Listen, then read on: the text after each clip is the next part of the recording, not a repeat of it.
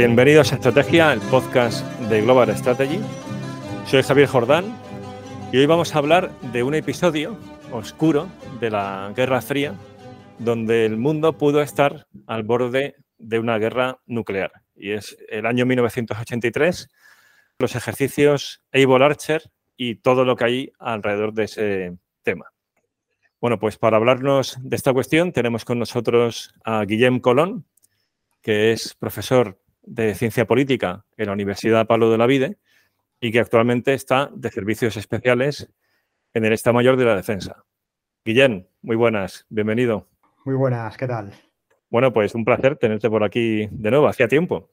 Has grabado con nosotros un par de episodios. Uno fue el primero que hicimos, además tal cual en cuanto a cronología, aunque salió como episodio 2, que es el episodio sobre si Argelia tiene o está desarrollando una estrategia de A2AD, de acceso y de denegación diaria. Digo que es el primero porque cronológicamente fue el primero que grabamos. Luego hicimos uno que fue el episodio 1, pero que fue la primera experiencia en la grabación del podcast. Y luego está el episodio 29, que es sobre retos de la política de defensa española, que es un tema que has trabajado muchísimo y, tienes, vamos, mucho publicado y diría que eres el que más ha escrito en ese sentido en el mundo académico. Un placer tenerte otra vez con nosotros. El placer, como siempre, es mío y sí, efectivamente, hacía tiempo que no me pasaba por aquí, pero siempre es un gusto poder charlar y además charlar de asuntos estratégicos. Bueno, ahí tenemos un, un tema que vamos a, ir desbrozándolo. Es un tema que conoces bien porque lo has trabajado para un artículo y es un tema que combina la historia, una historia reciente, estamos hablando de hace apenas 40 años, de hecho literalmente 40 años, 1983 y estamos en 2023. Y luego es un tema del cual se pueden extraer algunas lecciones estratégicas, con lo cual va muy en la línea de los episodios que hacemos de historia, que llevamos historia estratégica. Entonces, ¿por dónde te parece que comencemos? ¿Por una descripción inicial, o sea, para situar a los que nos escuchan de qué fue esto de Evil Archer y luego ya entramos en si realmente fue una situación tan peligrosa o no, los debates que hay al respecto y, algunas lecciones que podamos sacar. ¿Te parece bien que lo enfoquemos de esa forma? Perfecto. Pues a ver, ah, simplificando mucho, no sé si posiblemente bastante, bastante la gente que escuchará este, este episodio le sonará una serie alemana que se llama Deutschland 83, que precisamente la primera temporada, Deutschland 83, porque después está la, la 85 y la 87, 85, 89, no me acuerdo los otros, pues precisamente el primer, la, primera temporada va de esto, obviamente. En, este, en el caso de, de la serie está todo, es, hay una parte muy importante de ficción, pero el elemento, el elemento, el elemento latente es precisamente esto, ¿no? Es decir, básicamente unos ejercicios que se produjeron en noviembre de 1983 que posiblemente, según la, según la, tradición y según la historiografía general, pues plantean que casi llevó al mundo a una guerra nuclear. ¿Por qué? Porque básicamente la Unión Soviética se asume o tradicionalmente se asume que entró en pánico por estos ejercicios que eran los ejercicios en teoría muy, muy realistas, ¿no? Y ya, explicaremos un poco, un poco por qué, un poco el, contexto y todo este tipo de cosas. Si quieres, explico un poco lo que era el Able Archer como tal. Me parece genial. Y, después, y después hablaremos un poco de los antecedentes o de los elementos que se correlacionan, pero que tradicionalmente parecían que era causalidad para que motivara el, esta, esta, esta, esta, esta histeria o esta supuesta histeria, porque después de estudiar ah, mucho estas cosas, creo que, la que, esta histeria no era tal, ¿no? Pero esto ya, si quieres, lo hablamos cuando hagamos un poco el análisis un poco más historiográfico, que es un poco más, un poco más pesado. Pues pensemos que a grandes rasgos, Able Archer son, eh, eran ejercicios, en este caso, ejercicios de mando para, para evaluar procedimientos de empleo de armas nucleares. Estos ejercicios se hacían durante la Guerra Fría y en el contexto de unas maniobras que eran las Autumn Forge, que eran maniobras convencionales, que básicamente era, como siempre pasaba en la Guerra Fría, y, más o menos, y, y, ahora vuelve, se vuelve otra vez, simulando una crisis entre, en este caso, entre la Alianza Atlántica y el Pacto de Varsovia, por lo tanto, equipo rojo, Pacto de Varsovia, Alianza Atlántica, equipo azul, que escalaba hacia una guerra nuclear. Evidentemente, hay muchísima bibliografía en relación a ejercicios, ejercicios militares, los ejercicios lo que comunican, si sirven para, para señalar, si sirven para demostrar fuerzas, demostrar obviamente interés, demostrar determinación y básicamente pues este ejercicio era uno de tantos, un ejercicio ah, de estos que, primero había la parte convencional y después se pasaba a una parte nuclear. Y la parte nuclear, el Able Archer 83, pues básicamente se produjo entre el día 7 de noviembre y el 11 de noviembre. En estos días era cuando se producía este ejercicio. Básicamente, lo que he dicho antes, ¿no? Representaba más o menos la culminación de, del otro ejercicio, el ejercicio convencional. En este caso, a diferencia de otros ejercicios, este había empezado en agosto y participaron más de 40.000 efectivos de todos los países del de, perdón, de, la OTAN. El escenario, pues era uno de los escenarios típicos, ¿no? Una crisis política, en este caso en Yugoslavia, que motivaba una intervención del Pacto de Varsovia, acababa desembocando en una invasión de Finlandia, Noruega, Grecia, Alemania y Austria. Pensemos que aquí ya había ya países OTAN y acababa con el empleo de armas químicas contra la OTAN. En esta coyuntura, cuando ya había habido un, digamos, un, empleo de armas químicas, ya veremos después un poco el escenario concreto de Ibel Archer, ah, comenzaba el ejercicio como tal, que era después de ser incapaz de tener un avance enemigo, el día 8 el Secure, el, el, comandante supremo de las fuerzas aliadas en Europa solicitaba emplear armas nucleares tácticas, en este caso contra bancos fijos blancos fijos de, los países satélites del Pacto de Varsovia, había el proceso de consultas políticas, porque pensamos que estos ejercicios sobre todo son también para evaluar consultas políticas y, protocolos de empleo, se, hacían las consultas políticas, se incrementaba formalmente el nivel de alerta, en este caso a DEFCON 1, y se empezaba con un ataque a 25 objetivos situados en la, en la, República Democrática de Alemania, en Checoslovaquia y en Polonia.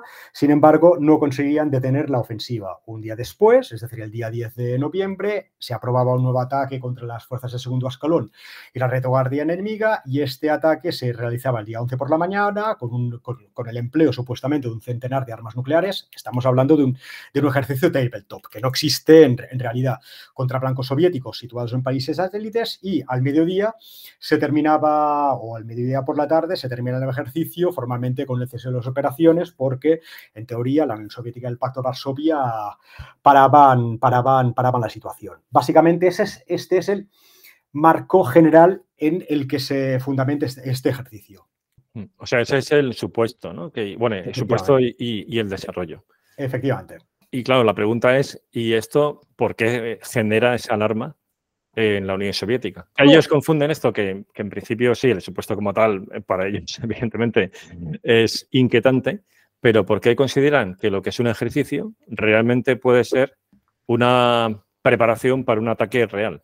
Pues aquí veremos varias cosas. Claro, pensemos que que fuera este ejercicio y no otro el que genera este, esta, supuesta, este supuesto pánico, también veremos por elementos, digamos, coyunturales, algunos elementos estructurales, pero ahora quizá empecemos con, ya que hemos empezado hablando del, ejercicio como tal, algunos de los asuntos muy, muy, muy coyunturales.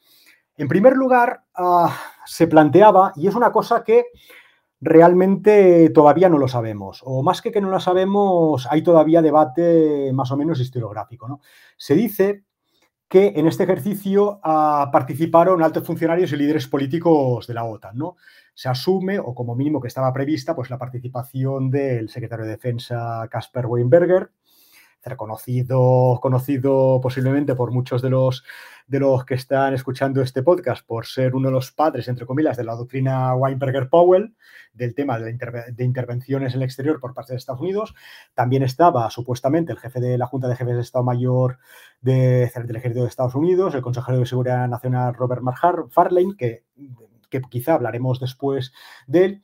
También supuestamente habría apariciones del presidente Reagan, del presidente George Bush y quizá también con la presencia de Margaret Thatcher y de Helmut Kohl. ¿no? Realmente esto que se ha planteado en muchísimas fuentes secundarias, cuando se preguntó en su momento a, la OTAN, porque se, hizo una solicitud para que, para que estableciera un documento, dijeron que solo había participado personal aliado y personal en el y personal obviamente británico-estadounidense y que no pasó nada, pero que sí que algunas fuentes sí que plantean que el programa inicial, que posiblemente podía tener a este tipo de gente, por lo tanto, altos cargos, altos cargos políticos, se cambió antes de iniciar el ejercicio porque podía, podía generar controversias políticas, ¿no? Y ya veremos que cuando hablemos un poco de la, de la coyuntura del momento, quizá obviamente los países, de, los países de la OTAN y sobre todo el Reino Unido y Estados Unidos dijeron que no era el momento de poner a, este, a esta gente. ¿no? Pero, pero, como he dicho antes, esto queda de momento en el terreno de la especulación. Sí que se plantea que estaba en las agendas, pero que al final muy probablemente no asistió ninguno, ninguno de, estos, de estos funcionarios y políticos. También ah, se plantea que participaron muchas fuerzas. Acordémonos lo que he dicho antes. Sí que en el ejercicio convencional sí que hubo, muchísimas fuerzas ah, desplegadas y parece, o mucha gente plantea que se mantuvo muchas de estas fuerzas, de, las, de los 40.000 efectivos más o menos movilizados. Sin embargo, tengamos en cuenta que era un ejercicio de tabletop, ¿no? Es un ejercicio que no era real. Pero ya veremos que había algunos elementos importantes, ¿no? Ah, y aquí, quizá para no, para no liar mucho a la gente, pues la, hubo también un despliegue unos cuantos meses antes de básicamente 16.000 soldados americanos en el marco de unas maniobras estadounidenses que eran las Reforger, que eran básicamente una cosa que se hacía sobre todo para demostrar el, compromiso estadounidense con, con, la OTAN y con los países y con los países y con los países aliados. Y evidentemente estas fuerzas formalmente, estos 16.000 eh, efectivos se mantuvieron formalmente movilizados y también se ensayó, y es una cosa que veremos después, el transporte de armas nucleares eh, simuladas desde polvorines a bases y su montaje también, repito, de armas nucleares simuladas en aviones, ¿no? Pero también recordemos lo que he dicho antes, la OTAN, en los documentos que se, le, que, se le, que se le solicitaron en su momento, dijo que no, que no había ningún tipo de despliegue de fuerzas y que, se mantenía con un ejercicio Tabletop, ¿no? Pero si nos vamos, por ejemplo, a documentación estadounidense, de After Action Reports, por ejemplo, de la Fuerza Aérea estadounidense, sí que dicen que, que sí que dicen que, hubo, que hubo montaje de ojivas.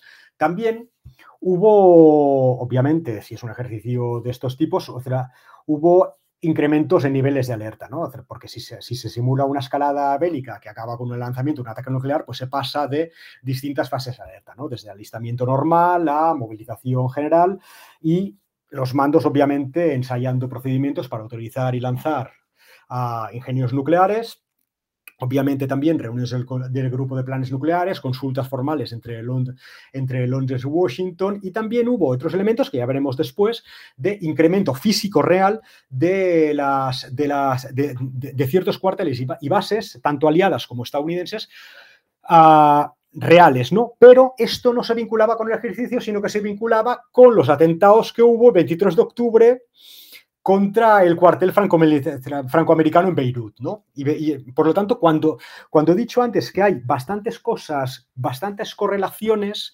que se han interpretado tradicionalmente como causalidad, posiblemente está vinculado con estas cosas y otras, ¿no? También hubo otro elemento como era el tipo de mensajes, porque formalmente en, estos ejercicios, y ya veremos cuando, cuando hablemos de, la Unión Soviética, se introdujeron un nuevo, un nuevo estándar de cifrado de comunicaciones y se, hizo formalmente una movilización de fuerzas bajo silencio radio y las misiones simuladas eran consideradas o eran definidas como ataques. Por lo tanto, esto podría motivar el pánico soviético. Además, también hubo comunicaciones entre Londres y Washington. ¿Por qué? Porque se pusieron en práctica lo que he dicho antes, ¿no? Nuevos procedimientos para el lanzamiento de armas nucleares, que obviamente requerían consultas entre las potencias nucleares y aliadas. Y acordémonos que en este caso eran Estados Unidos y y, Francia, porque acordémonos, perdón, Francia, Reino Unido, Reino Unido, porque acordémonos que Francia no estaba en la estructura militar, ¿no? Acordémonos lo que había pasado con Charles de Gaulle.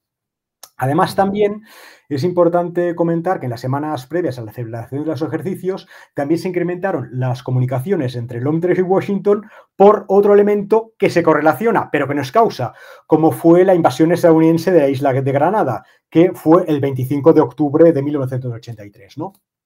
Por lo tanto, estos son los elementos más coyunturales que podrían motivar un temor soviético o un pánico soviético. Pero, sin embargo, quizá hay otros elementos que son un poco más, mm, no estructurales, pero son, son más históricos que ayudan también a entender un poco lo que pasa. Que si quieres, hablamos un poco de ellos. Vale, porque, bueno, igual van a salir ahora, porque a mí la pregunta que me surge al conocer los detalles de tanto de los preparativos como de la posible mala interpretación de esos preparativos que son para un ejercicio, pero que la otra parte puede sospechar que realmente esconden un ataque preventivo. La, la pregunta que me surge es, ¿el contexto explicaba un ataque de estas características por parte de la OTAN? Es decir, estábamos en medio de algún tipo de crisis política o de deterioro de las relaciones entre Estados Unidos, OTAN, Pacto de Varsovia y Unión Soviética o, simplemente esto es un, ataque en frío, eh, lo que ellos entienden que, puede venir. Exacto, este, este es precisamente el elemento más importante. Es decir, a ver, pensemos que en situaciones normales que, se produzcan o que, o que, o, que, o que se realicen ejercicios, pues no pasa nada a pesar de que, obviamente, como he dicho antes, un ejercicio comunica, un ejercicio comunica intenciones, comunica determinación y mandan un mensaje. Pero Ah, estamos en el año 83. Pensemos que estamos en plena, en plena Segunda Guerra Fría. Pensemos que al final la Segunda Guerra Fría, a, muy grandes rasgos, es, es el periodo, el periodo este histórico que, arranca con la, con la, intervención soviética en, Afganistán, el despliegue de los misiles SS-20, que esto será un elemento bastante importante para contribuir a explicar lo que pasó o lo que posiblemente mucha gente se cree que pasó en el año 83 y se termina formalmente con la restitución de las relaciones entre Estados Unidos y la Unión Soviética y sobre todo en el año 87 con la firma del Tratado de Fuerzas de Alcance Intermedio. ¿no? Y siempre se dice, o la historiografía tradicional, cuando nosotros nos vamos a los libros de historia, siempre se dice, vale, esto es la Segunda Guerra Fría, entre, entre 77 y 79 y, el año 87, y el punto álgido, año 83. Y acordémonos lo que he dicho antes, estos ejercicios se producen en noviembre del año 83. ¿Qué es lo que pasó en el año 83? Dejando de lado otras, otras cosas que ya venían de antes, pensemos que ya teníamos en, Estados Unidos como presidente Reagan. Acordémonos que Reagan estuvo, estuvo dos legislaturas. La primera legislatura fue una, una legislatura, una presidencia muy asertiva, de hecho, a nivel historiográfico ya mm, está, este, está suficientemente ratificado que ah, el, cambio, el cambio que hizo en materia política Reagan entre la primera la segunda, y la segunda legislatura, más que motivada por elementos, digamos, estructurales, elementos internacionales o elementos de la interpretación que hacía del entorno internacional, era sobre todo por elementos puramente domésticos o puramente personales suyos o de su administración. ¿no? La primera era bastante asertiva, es decir, paz a través de la fuerza, es decir, intentar negociar desde una posición de fuerza ah, con, la Unión Soviética. No me alargaré con esto, pero, acordémonos que la primera administración estadounidense es muy importante para, para ciertos elementos que vinieron después, aquello del Trust Verify, etcétera, etcétera, etcétera. ¿Qué es lo que veremos sobre todo en la segunda administración? ¿no? Y en la segunda administración, ya después de una postura muy asertiva que tuvo Estados Unidos, ya en la segunda estableció las bases para muchísimos de los acuerdos y regímenes internacionales que se producirían en los años después. ¿no? Por lo tanto, la primera es lo que he dicho antes, asertividad y la segunda, posibilidad de acuerdos con la Unión Soviética ya en una, desde una posición de fuerza, porque evidentemente la paz a través de la fuerza era, era un elemento importante, ¿no? En este contexto general tenemos que tener en cuenta algunos elementos bastante importantes, ¿no? Pensemos que, a ver, por ejemplo, en el año 81 ya, ah, después, de, después de ser nombrado a, presidente de Estados Unidos, George, perdón, George Bush, Ronald Reagan, pensemos que estamos ya con el despliegue de los, de los S-20 soviéticos. Acordémonos que después la Estados Unidos y la OTAN ya plantean el tema del posible despliegue de los, de los Pershing 2 y de los, y de los Gryphon, de los, de Tomahawk de, lanzamiento terrestre, en este caso con ojivas nucleares. Ya, ya podemos, hablaremos después de esto, pero básicamente eso, que se plantea la doble llave, después la opción cero, que serán elementos importantes. Ah, después, también, en el mismo 81, acordemos que, también Estados Unidos empezó las operaciones, una escalada de operaciones psicológicas contra, contra la Unión Soviética, sobre todo fue con, con, incursiones ah, aéreas en, espacio aéreo soviético, sobre todo para demostrar la capacidad que tenía la Fuerza Aérea estadounidense para, para hacer este tipo de cosas. Acordémonos que también se aprobaron operaciones más allá de, la brecha Hugh, ¿no? es decir, de Groenlandia, Reino Unido e Islandia, también para hacer qué? Para hacer demostraciones de fuerza y, esto también para que los marinos soviéticos, pensemos que en aquella época también se había hecho la revolución Gorskov, digamos una, revolución doctrinal en la, en la doctrina naval soviética y al final Estados Unidos también, por múltiples razones, lo que intenta hacer es volver a tener la iniciativa y que los submarinos soviéticos, los submarinos lanzamisiles soviéticos, no pudieran desplegar en ciertos sitios, sino, que se quedaran cerca de sus, de, sus bases. ¿no? Y esto facilitaría supuestamente su destrucción en caso de una hipotética guerra mundial. ¿no? Pensemos también, además, hubo bastantes cambios en materia doctrinal no, me quiero alargar tampoco, porque, porque pensemos que también en esta época estamos en plena revolución Ogarkov, de esto que la gente que le guste cuando hablamos de complejos de reconocimiento y ataque, esto viene de esta, de esta, época, es un cambio en el arte operacional soviético, pero para Estados Unidos, una de las cosas ¿Qué hizo? ¿Qué fue? Pues evidentemente lo que he dicho antes, la doble decisión para el tema de los SS-20, el tema del no despliegue de, los misiles de, crucero y de los, de los Pershing 2 y también elementos más, más importantes. ¿no? Acordémonos que había habido, ya se había implementado, se estaba en proceso de implementación, porque esto viene de Carter, el tema de la, directiva presidencial 959 para las opciones selectivas. Básicamente las opciones selectivas lo que permitían era una posibilitar una guerra nuclear limitada. Esto sobre todo lo codifica o lo consolida, lo consolida ah, Ronald Reagan.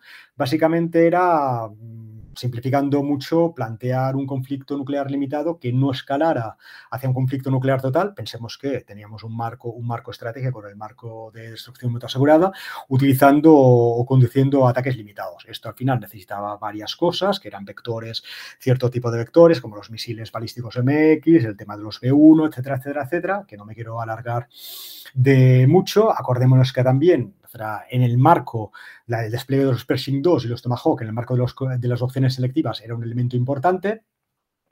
También, evidentemente, tenemos... Perdona que te, interrumpa, Guillermo. Una pregunta sobre esta cuestión de las opciones selectivas. ¿Su empleo se entendía en clave defensiva, de una respuesta a una ofensiva convencional soviética y, por tanto, una respuesta mixta desde el punto de vista militar, defensivo, de guerra convencional y si no era suficiente, que lo más probable es que no, escalar nuclearmente. O sea, lo pregunto porque la batalla aeroterrestre, que también se desarrolla en estos años, asumía el empleo de armas tácticas en esa guerra en Europa. ¿Esto enlaza con ese concepto de la batalla aeroterrestre? Exactamente, es que, es que, es que todo está completamente relacionado. Por eso, por eso a veces es decir, ah, nos estamos alargando un poco precisamente por eso, porque pensemos que tenemos un marco de respuesta flexible. La respuesta flexible al final es lo que se codificó para. Eso venía de McNamara, o sea, eso venía Efectivamente, de los Claro, y dentro del marco de la respuesta flexible se, plantean las opciones, las opciones selectivas. Claro, las opciones selectivas también se, correlacionaron con una, con, una, con una reducción del umbral nuclear, por lo tanto, posibilitando el empleo de armas nucleares antes de, o, bajando o, reduciendo el umbral nuclear. Evidentemente, también la, la batalla aeroterrestre es la otra parte, porque era básicamente completamente ofensiva en, en, este sentido, porque básicamente el objetivo era para intentar, digamos, superar el, la situación de, equilibrio raro que había planteado la revolución Ogarkov, ¿no? que básicamente fundamentada en la RU, que básicamente, por lo tanto, todo esto está, todo esto está relacionado. Y en este contexto Sí, pero la batalla aeroterrestre, a ver, era ofensiva en cuanto que era una guerra de maniobra en, un contexto de guerra defensiva. Sí. Y, o sea, que, en ningún momento se, contemplaba un ataque al Pacto de Varsovia, porque es que sencillamente el equilibrio de fuerzas en armamento convencional era tan abrumador a favor del, Pacto de Varsovia que eso no tenía ninguna lógica estratégica. Entonces, todo eso era en clave de decir, bueno, si, si un día esto escala a una guerra convencional, porque ahí ellos tienen ventaja, ¿cómo lo hacemos para derrotarles convencionalmente y si las cosas van mal, escalar nuclearmente, pero sin acabar una guerra de exterminio, una guerra con armas nucleares estratégicas? Hmm. Hay que, por tanto, ese carácter ofensivo de la batalla aeroterrestre es de guerra de maniobra porque la doctrina previa a la batalla aeroterrestre, la defensa activa, que era, a ver, no era defensa estática, pero que daba más iniciativa al adversario. En este caso es, si la guerra empieza, y empieza porque hay una ofensiva del Pacto de Varsovia, vamos a, derrotarla con guerra de maniobra, tomando nosotros la iniciativa en el nivel operacional, en cuanto sea posible. O lo digo para el contexto de lo que nos escuchan, ¿no? Y también para, para ver la dificultad del encaje de, de Evil Archer en una guerra preventiva de, OTAN, porque es que en ningún momento se contemplaba un ataque de OTAN al Pacto de Varsovia. Y esto no lo digo en clave política, sino histórica, es decir, y, estratégica. Es que si uno ve los balances militares de aquella época, la ventaja era muy llamativa a favor del Pacto de Varsovia desde el punto de vista convencional. Efectivamente, a ver, recordemos siempre que, al final el objetivo, claro, esto quizá no nos vamos un poco del tema. Claro, todo esto viene o, hay parte que viene de, no del misil gap inicial, sino de los, de los trabajos que hizo el equipo B presentando el informe que decía que, el poder soviético era muchísimo más elevado, sobre todo en materia nuclear, por lo tanto tenía que cambiar de estrategia, etcétera, etcétera, etcétera, ¿no? Que sobre todo por eso, porque estaban montando ojivas múltiples de precisión, con ICBMs pesados, etcétera, etcétera, etcétera. Y al final, efectivamente, lo, lo que comenta es decir, el objetivo de, la, de, las opciones selectivas era intentar disuadir a Moscú en un contexto de, no de paridad, sino de, supuesta superioridad nuclear sin, sin desembocar en un escenario de destrucción mutua asegurada y evidentemente como se tenía que hacer era con un, digamos, con un protosistema de disuasión a medida, ¿no? Básicamente eso, que esto ya venía de, la, de, todos los debates de, cultura estratégica, etcétera, etcétera, etcétera, y, todo, y todo esto, ¿no? Es decir, que, básicamente lo que se quería era flexibilidad, controlar la escalada, porque pensemos que al final el, elemento fundamental, sobre todo en disuasión, es intentar controlar la escalada, cuando digo disuasión, tanto convencional como, como nuclear, y sobre todo intentar eso, mantener una guerra limitada, en este caso una guerra nuclear limitada, que no escalara hacia un conflicto total, pero haciéndolo como, haciendo una amenaza de forma, digamos, precisa, graduada, modulada, sobre todo para el aparato político militar ruso. y esto, obviamente, está en contexto con todo el tema de la batalla terrestre y también en general, también con la estrategia de compensación, con la otra estrategia de compensación estadounidense, ¿no? Que era lo de, lo de, lo, de, lo de suplir con, con, calidad, con calidad de las primeras, de, de, los primeros productos de la revolución, de la revolución de la información a la superioridad soviética. Y pensemos que estos serán los orígenes o los antecedentes de la RMA, ¿no? de la revolución de los asuntos militares. Totalmente, o sea, la segunda estrategia de compensación. Sí, que va en esta línea, es decir, compensar la desventaja numérica, cuantitativa, con ventaja cualitativa. Que luego vamos a ver la materialización de todo esto en un escenario muy diferente, como es el Golfo Pérsico 1991, con tormenta del desierto. Exactamente. Sí, nos estamos yendo de tema, pero yo creo que esta contextualización es imprescindible para que se entienda por qué hay este debate si aquel momento fue tan peligroso o no, si pudo generar una guerra que nadie quería por una mala interpretación, una interpretación incorrecta. Efectivamente. Es que a veces, claro, a veces nosotros pensamos eso, que la segunda, que la Segunda Guerra Fría, pues sí, es un elemento solo político y ya está. Pero, pero como muy bien comentas, allí a nivel estratégico y a nivel militar cambió todo. Cambió todo y además hay un elemento que yo creo que es fundamental, que el paradigma militar actual bebe directamente, pero directamente, que ahora ya está cada vez más agotado, bebe directamente de lo que pasó en esta época. Fundamental. Lo que acabas de decir creo que es clave, una de las ideas fuerzas de este episodio. O sea, que parece que, aquí estamos con batallitas de hace 40 años y en absoluto. O sea, no se entiende el presente sin conocer las entrañas y las dinámicas de este momento histórico, tanto en lo convencional como también en lo nuclear, porque, a ver, eh, esta idea de escalar para desescalar y de la, o de control de la escalada y demás, lo hemos vivido hace no mucho en, el contexto de la guerra de Ucrania, en otoño de 2022, cuando tiene éxito la, ofensiva ucraniana y, parece que el frente ruso se está derrumbando y entonces se empieza a contemplar el tema de que, los rusos pueden escalar para desescalar. Que al final todo esto es terriblemente peligroso porque eran un montón de hipótesis que en caso de mostrarse fallidas habría acabado con el Armagedón. O sea, con esa guerra nuclear estratégica y de exterminio global. Efectivamente. y además, en, el, caso actual, viendo ya una cosa que, es muy interesante, ¿no? Viendo cómo ya en el caso nuclear estamos cada vez más planteando disuasión ofensiva. Es decir, que esto, que esto es un elemento a tener muy en cuenta. Lo, lo que yo te recomiendo, y esto sí que lo tenemos que hacer algún día, porque hablando de estos temas es uno uno que sea hablando de todo esto y acabando con toda la parte multidominio y mosaico y que estén Cristian y que estén Guillermo. Guillermo Polido. Pues mira, porque, estas cosas históricas yo creo que a todos nos encantan y esto precisamente nos ayuda a entender todo lo que pasa actualmente y, cómo el cambio de paradigma viene de esta base, de, digamos, del modelo maduro que se empezó a, gestionar o a gestar en, esta, en, este momento. Me lo apunto. Este, a ver, este puede ser histórico en cuanto a duración si lo sacamos adelante porque son mínimos son tres horas. pero, sí. sí, sí, sí. hacemos como un histocast de cinco horas o de siete. Si se animan, por mí encantado.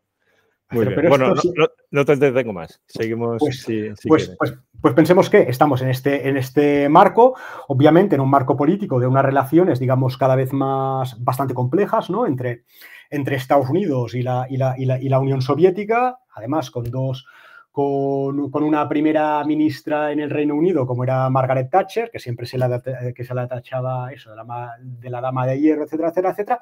Y después ya llegamos el año 83, ¿no? Pues claro, pensemos que aquí pasaron bastantes, bastantes elementos. Siempre se asume o se tiende a asumir que Andropov, el, el premier soviético, estaba ya en una espiral completamente paranoica que había empezado con Reagan y que, que, cada, y que cada vez iba más, ¿no? ¿Y cuáles serían algunos de los, de los elementos importantes?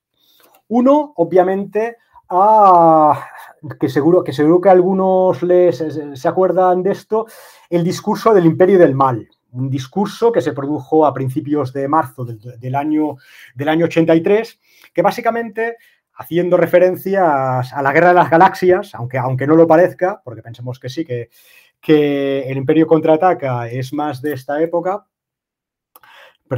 Y, y básicamente este, este discurso del Imperio del Mal ah, se hizo, fue interpretado como algo, como algo muy, muy, escalatorio, pero el contexto era que se hizo a la Asociación Nacional Evangélica, ¿no? Por lo tanto, el tema de bien y mal, no era, sobre todo pensando en la, digamos, en la Unión Soviética, como se la tenía que acabar con ella y tal, ni mucho menos, sino que era en el contexto este. a finales de mes. Para los que nos escuchan, que, quizá le falte el contexto histórico porque son más jóvenes, es un discurso de Reagan, de Ronald Reagan, que luego tiene su eco con el eje del mar de George Bush tras el 11S y apuntando hacia Corea del Norte, Irán. Sí, a ver, acordémonos que filosóficamente hay cosas que, que hay muchísima continuidad. Después pensemos que a finales de mes se produjo algo que yo creo que todo el mundo, que todo el mundo lo conoce, ¿no? Como fue la, como fue la presentación de la iniciativa de defensa estratégica, la Guerra de las Galaxias. que eso, en efecto, perdón que te interrumpa, eso es también fundamental, porque afecta a la estabilidad estratégica. Pero bueno, profundiza ahí todo lo que quieras. eso creo que es clave también para entender este contexto. Efectivamente, pensemos que estamos, mm, sin alargarme mucho, estamos en un marco estratégico o un marco de un equilibrio que a nadie le gustaba, como la destrucción mutua asegurada. Acordémonos que la destrucción mutua asegurada no es una doctrina, como dicen algunos, sino que es un, que es un marco que, de equilibrio que nadie, que nadie quería. Ah, Pensemos que sí, que han habido, que, habido ah, tratados, ah, tratados, de, tratados de control de armamentos, hubo también el tratado de ALB, pero esto, este, este, proyecto, que al final podríamos hablar de, cómo lo interpretó la Unión Soviética y cómo lo ha interpretado Rusia y cómo lo continúa interpretando Rusia en algunos casos, Ah, básicamente era para alterar, podía alterar completamente el marco estratégico. ¿Por qué? Porque básicamente esta guerra de las galaxias, esta iniciativa de defensa estratégica, de haber funcionado, porque tecnológicamente era completamente inviable, aparte de que era algo, algo carísimo de, haberse producido, pues podía haber destruido los, los, misiles, los misiles balísticos soviéticos en, caso de una guerra nuclear, ¿no? Y esto evidentemente le daba, le daba la supremacía a Estados Unidos. Esto evidentemente generó muchísimo, muchísimo, muchísima paranoia en Estados Unidos, en, la Unión Soviética, generó unas críticas brutales, Antropov diciendo de todo. Por lo tanto, ya la cosa en teoría... Perdona, para, perdona que te interrumpa, Guillén, pero para mí, para los que nos escuchan y que quizás no están familiarizados con este tema, a primera vista, la iniciativa de defensa estratégica parece puramente defensiva porque es un escudo antimisiles. El problema es que si es capaz de derribar a un número importante de misiles, el problema no es tanto que, vaya a defender a Estados Unidos de un ataque preventivo de la Unión Soviética, que además en ese caso no iba a funcionar porque iban a ser muchísimos misiles, sino que es que en caso de que esto tuviera éxito, Estados Unidos podía atacar nuclearmente a la Unión Soviética, hacer un ataque de contrafuerza, atacar sus hilos de misiles nucleares y lo que le quedase a la Unión Soviética, eso sí, podía ser derribado en el aire o en el espacio por ese sistema de esa iniciativa de defensa estratégica, con lo cual ahí daba una ventaja monumental a, Estados Unidos y afectaba la estabilidad estratégica porque generaba incentivos para atacar primero, pero en este caso Estados Unidos sobre la Unión Soviética.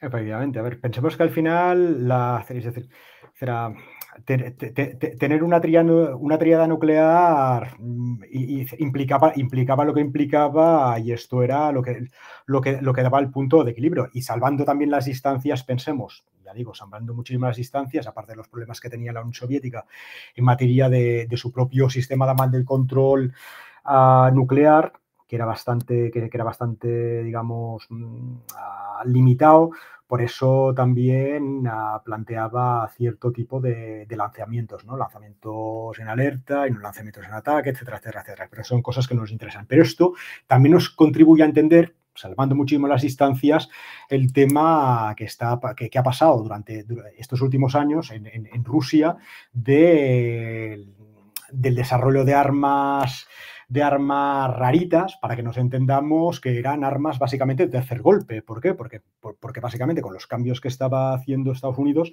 eh, tenía la Unión Rusia, en este caso, estaría preocupada o está preocupada, si quiere mantener la estabilidad estratégica, con las armas cada vez más más precisas estratégicas por parte de Estados Unidos. Y con esto ya termino, pero efectivamente esto, la SDI fue muy, muy, muy importante y esto también contribuye a explicar esta espiral paranoica.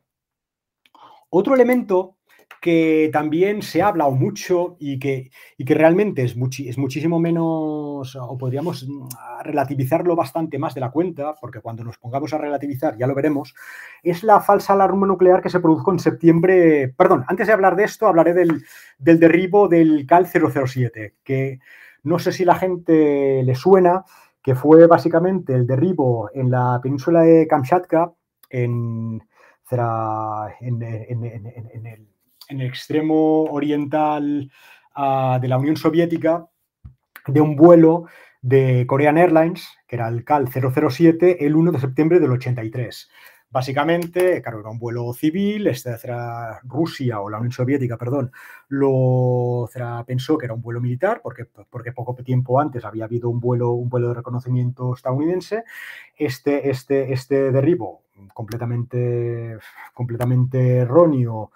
Ah, evidentemente Rusia hizo, hizo, hizo lo, que era, lo que era tradicional de hacer, primero negar, después intentar, bueno, la típica desinformación soviética, hasta que no que reconocieron las cosas, pasaron unos cuantos días, acusaron a Estados Unidos, todo este tipo de cosas, pero esto también una de las cosas que demostraba, aparte de, lo que he dicho antes, ¿no? porque había habido muchísimas incursiones aéreas en, espacio aéreo soviético y evidentemente pues la gente, el, liderazgo soviético estaba un poco, estaba un poco nervioso y esto contribuye a explicar por qué, estaban con el, con el smoking gun, ¿no?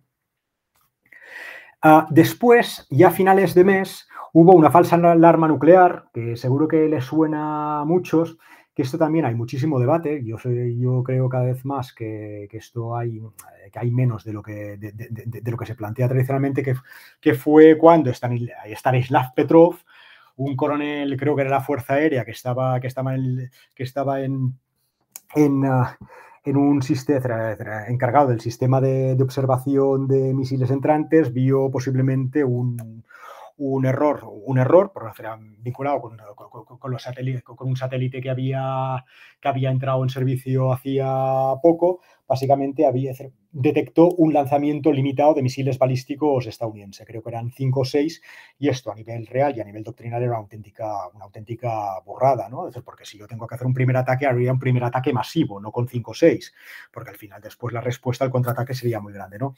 Él básicamente no, no, no hizo el lanzamiento en alerta, por lo tanto, en teoría, en teoría lo que hizo fue salvar al mundo de un, de un intercambio nuclear.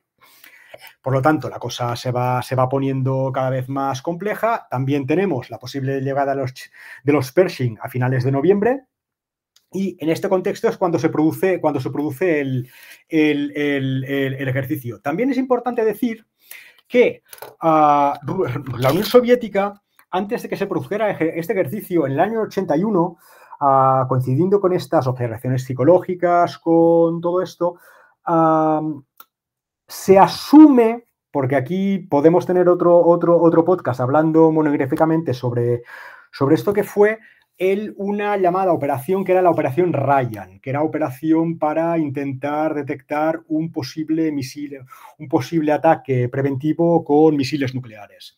Básicamente, esta operación, en teoría, empieza en el año 81. Ya veremos que yo creo que, yo creo que no.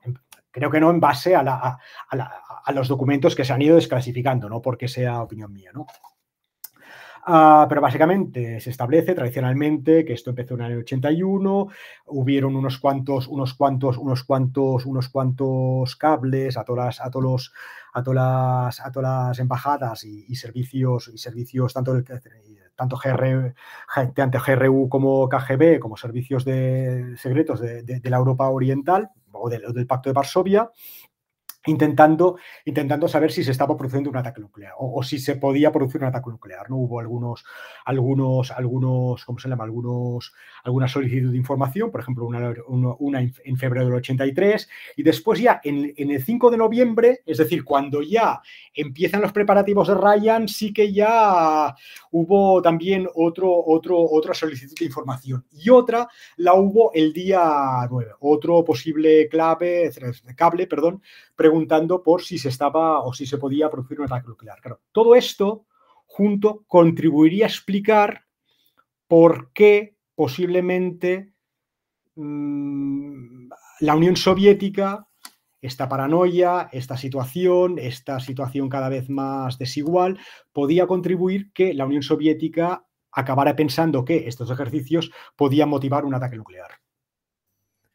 Y que de hecho lo pensaba, ¿no? Según, o sea, si damos por válido lo de Ryan, o sea, esa operación de inteligencia para realizar un esfuerzo extra de obtención con el fin de saber si están preparando un ataque nuclear en el otro lado, ¿no? O sea, que esto confirmaría es que la existencia de dicha sospecha fundada en la Unión Soviética.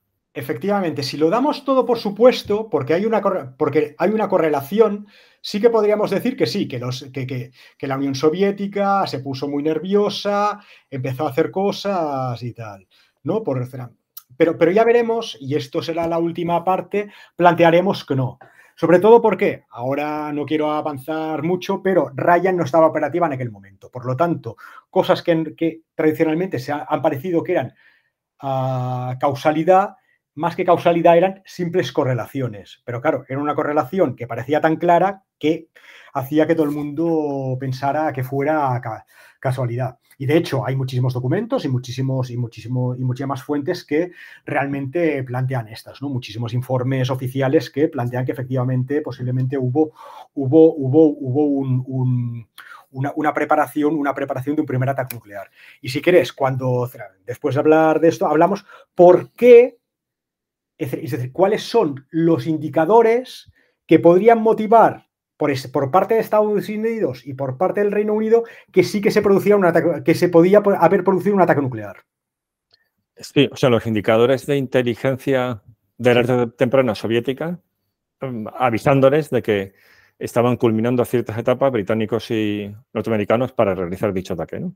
Exactamente. A ver, ah, por ejemplo, uh, Evidentemente, el, problema de todo, o el problema que ha habido en todos los, en todos los, los debates tradicionales, en las interpretaciones tradicionales, ya lo veremos después, un poco el problema de, fuentes, ¿no?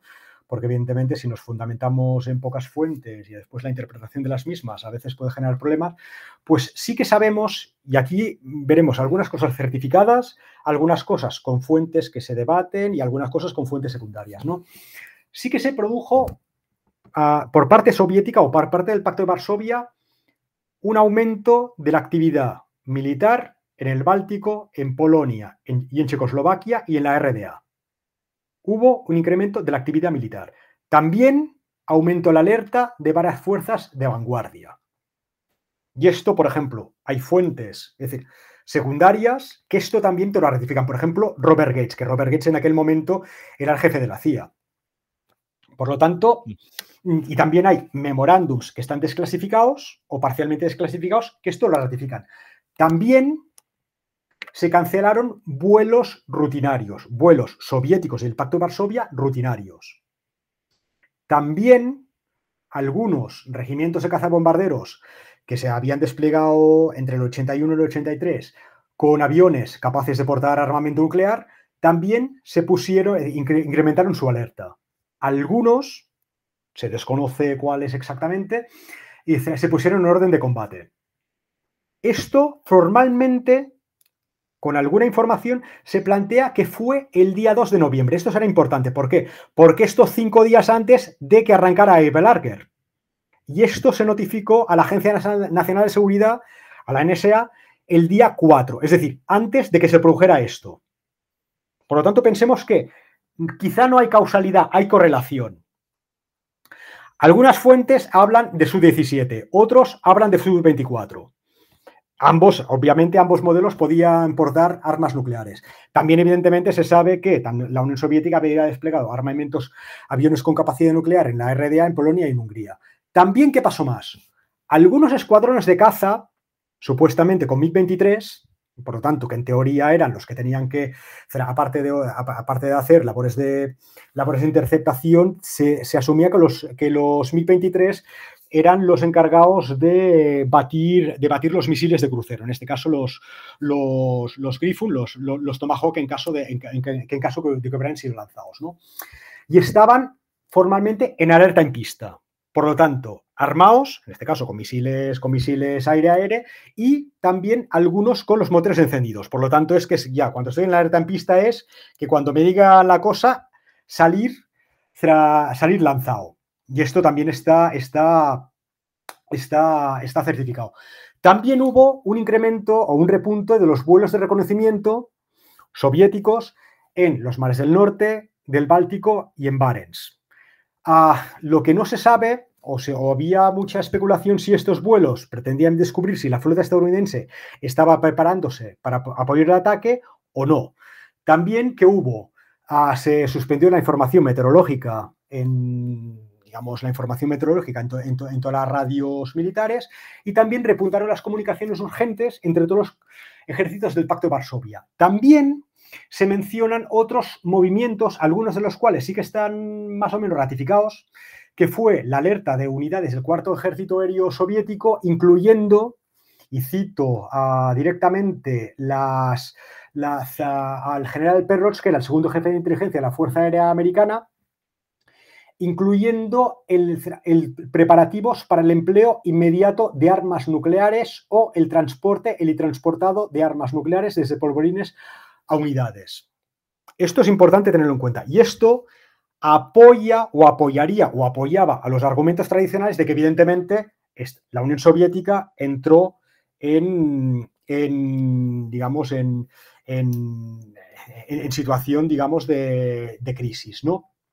Y a primera vista, o sea, si fueran reales, parece una prueba sólida, ¿no? A favor de, una crisis con un claro dilema de seguridad. Exactamente. Pero no solo hay esto, hay más cosas. Por eso hace que, claro, que la interpretación tradicional haga que lo racional es que sí que los, soviéticos entraron en, en, crisis. ¿Por qué? Porque si nos vamos a los relatos de algunos protagonistas, pero sobre todo, acordémonos de, algunas de las cosas que hemos dicho. Algunos protagonistas también plantean que parte, no toda, pero parte de la fuerza de los misiles intercontinentales incrementó el nivel de alerta, incluyendo también algunos misiles, algunos ICBM pesados. Por lo tanto, esto, y esto nos lo dice, por ejemplo, son, ah, son declaraciones de, de uno que estaba al, uno que estaba al mando de un, silo de misiles. Esto, y también relata que se le comunicó que la alarma repuntó por el aniversario de la Revolución Rusa. Esto es un elemento también a tener en cuenta. Algunos misiles de alcance intermedio, algunos de los SS-20, se desplegaron a los puestos de lanzamiento y al menos un submarino lanzamisiles, se, especula con un Delta 3, habría navegado hasta la zona de lanzamiento situada obviamente bajo el casteque polar. También varias fuentes, por lo tanto, más de una y más de dos, certifican que el jefe de Estado Mayor de la Defensa, en este caso Ogarkov, se trasladó desde su sitio normal al puesto de mando. También hay otros indicadores, en este caso secundarios, que no pueden corroborarse con fuentes primarias, pero podríamos especular cómo son. Y acuérdense lo que hemos dicho antes, cómo era montaje de armas atómicas en cazabombarderos, distribución en los mandos de los códigos de lanzamiento de los misiles o preparativos para realizar toda la secuencia de disparo a las lanzadoras móviles. De hecho, el tema de montaje de, de, ingenios nucleares en, aviones, que, es lo que hemos planteado antes y que fuentes secundarias lo dicen, hay algunas fuentes desclasificadas ahora, a partir de 2015, perdón, una desclasificada en 2022 que sí que lo dice. Y dice que incluso algunos de los aviones les quitaron el pot de CMs, de contramedidas electrónicas, para poderle montar otra, otra arma nuclear de caída libre. Por lo tanto, todo esto podría motivar sin alargarnos mucho por los distintos informes que se fueron después, porque claro, porque pensemos que inicialmente tanto la inteligencia británica como la estadounidense ven algunas cosas raras, sobre todo inteligencia criptográfica, ve el incremento de comunicaciones, ve cosas raras, y es con el, con el tiempo que se van haciendo los informes y dicen, primero quizá no pasaba nada, quizá después pasa alguna cosa, y en el año 90 hace, hay un informe que dicen que sí, que sí, que, que posiblemente hubo una cosa muy gorda. Y punto, más o menos. Esto también es muy interesante, porque tuvieron que transcurrir siete años y, y, haber, y haber acabado la Guerra Fría de por medio para que alguien tuviera la visión de conjunto y dijera, ostras, la que se pudo haber liado sin que, sin que lo supiéramos, ¿no? Lo que, lo que inadvertidamente estábamos provocando con esos, con esos ejercicios. Sí, pero ya veremos que quizá no. ¿Por qué? Porque, porque pensemos que al final eso, y, esto es algo, y esto es algo importante, sobre todo si, fue, si hubiera sido que sí. ¿Por qué? Porque lo que he dicho antes, ¿no? Abel Garker en teoría transcurre con normalidad, no se ve aparentemente ninguna señal de alarma, lo que hemos dicho antes, sí que hay situaciones, digamos, inusuales obtenidas por inteligencia, por la inteligencia electrónica, ¿no? Que se ve el tema del alistamiento de los, de los cazabombarderos, se ve la puesta en orden de combate, obviamente, claro, cuando, cuando hay algunos aviones en pista con los motores encendidos, también, también se observa, pero dicen, bueno, no hay anomalías, pero tampoco no vemos nada raro. Pero semanas después sí que ya sí que ya empiezan a haber cosas. Y acordemos lo que, lo que hemos dicho antes, Reino Unido y, Estados Unidos. En el diciembre del 83 sí que se dice que, bueno, que había habido actividades observadas raras, pero que posiblemente estaban relacionadas con el despliegue de los Pershing. ¿Por qué? Porque el despliegue de los Pershing 2 la Unión Soviética pensaba que los Pershing 2 tenían un alcance de 2.500 kilómetros, por lo tanto podrían llegar a, Moscú, aparte de otras cosas, sin embargo, los Pershing 2 tenían, tenían un alcance de 1.770 kilómetros, por lo tanto, no podían llegar a Moscú, pero quizá, podía, que quizá Estados Unidos pensaba que la Unión Soviética había pensado que algunos de los Pershing 1 y no eran Pershing 1, sino eran Pershing 2, por lo tanto, podían estar eso dentro del marco este, de este ejercicio, ¿no? Ah, pero como no, que no había pasado nada, pero que sí que se descubrió, y aquí viene ya un poco el elemento divertido, y ya veremos que aquí el problema de centrarnos en una sola fuente, que ah, sí que se descubrió que algunos operativos del, del GRU, en este caso Inteligencia Militar Soviética, habían recibido la instrucción de obtener indicadores de posibles preparaciones en militares enemigas, posiblemente de Ryan. ¿Por qué? Porque se asume que Estados Unidos y la Unión Soviética, Estados Unidos y el Reino Unido sabían de la existencia de Ryan desde principios del 83 y lo sabían por el Reino Unido y por una persona en concreto, que ya veremos después. Por lo tanto, estamos en diciembre. En la primavera del 84 empieza a debatirse un poco el tema. Pensemos que esto se produjo en noviembre, estamos en primavera. ¿Por qué? Porque Estados Unidos recibe un informe de inteligencia británico.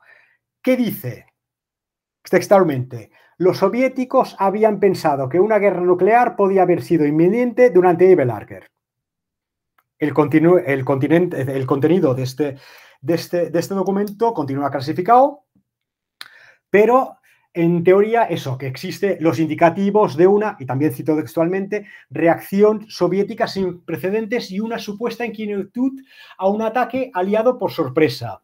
Esto... O sea que entonces fue mucho antes que, en 1990, o sea que ya unos meses después toman conciencia de que podía haber habido una, un desastre por una... Vale, vale. O sea, porque no se conoce el contenido de ese informe. O no, no, ya, ya veremos qué. Vale. sale este informe, este informe no se publicó, es decir, no se mandó sin que hubiera debates dentro de la inteligencia británica, por lo tanto que no había acuerdo en relación a esto, y esto motivó cambios en, digamos, distintos informes estadounidenses. Y ya veremos que van diciendo que sí, que no, que no, y el del año 90 es el que dice que sí, que sí, que sí. Y ya, ya veremos que al final, pero este informe del año 90 también tiene muchos problemas, pero es el informe el que ha sentado las bases de toda la interpretación junto con otros elementos, los elementos, digamos, que con una fuente concreta que han motivado que, que interpretáramos durante muchísimos años que sí que había habido posiblemente una alerta nuclear. Okay. ¿Por qué?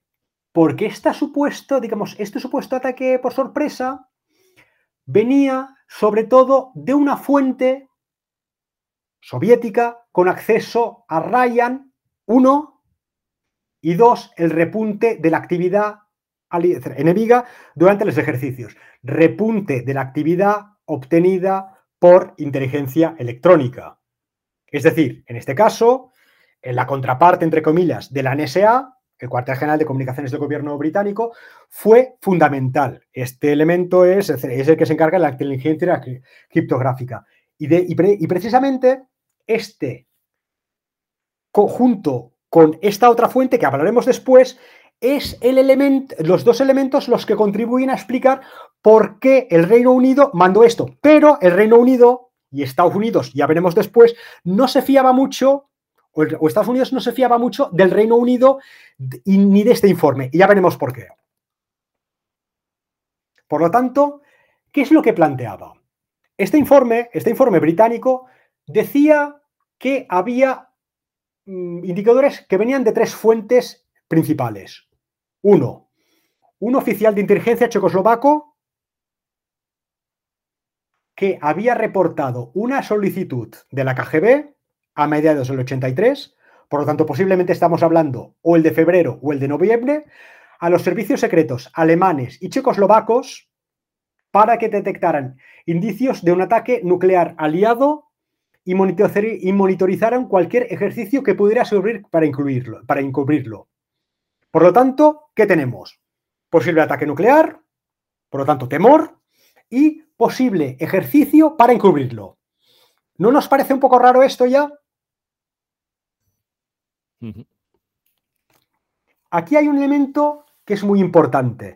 Y esto lo vemos también, y lo hemos visto también con el tema de la, de la guerra de Ucrania. Pensamiento espejo.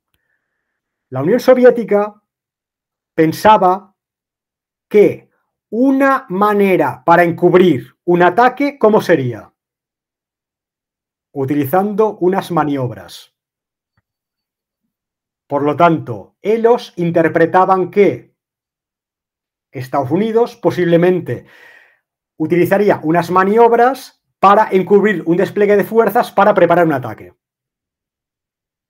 De hecho, muchísimos de los supuestos soviéticos y de muchísimos de los, de los ejercicios soviéticos de aquella época se basaban en esto, unas maniobras estadounidenses o de la OTAN que eran para encubrir un ataque. Por lo tanto, recordemos lo que hemos dicho antes, unos ejercicios comunican. Pueden comunicar muchas cosas, pero también pueden ser interpretados de muchas maneras distintas. ¿Vale? O sea, que si, en tu más que doctrina, en tu em, en tu estrategia general, en tu planteamiento, entiendes los ejercicios como la antesala de una guerra, como la preparación oculta de una guerra, la otra, o sea, eh, genera esa imagen de espejo. Piensas que la otra parte va a hacer lo mismo, en caso de que quiera llevar a cabo un ataque preventivo. Exactamente. Y pensemos al final, y esto ha vuelto a pasar, simplificando mucho, pensemos que al final este tipo de cosas son, entre comillas, a ver, saber un poco de historia a veces te permite entender o, hilar un poco algunos, algunos asuntos, ¿no? Después, por lo tanto, hemos dicho esta fuente, esta fuente checoslovaca. Vale. Después también se informó lo que hemos dicho antes, que la alerta en los acuartelamientos, de que había una alerta en los acuartelamientos estadounidenses. Acordemos lo que he dicho, que lo que hemos dicho, atentados de Beirut. Por lo tanto, no nos interesa. Correlación, pero no causalidad. Otra fuente, lo que hemos dicho antes, inteligencia criptográfica, inteligencia criptográfica, que había detectado repunte de actividad enemiga antes y durante los ejercicios. Estamos hablando de primavera del 84. Y otra fuente que será fundamental fundamental. Y este, a los que nos escuchen, si les interesa estas, estas cosas, cójanse los libros, los libros que ha publicado. Ha publicado muchos. El último creo que fue en 2019 o 20, no me acuerdo ahora.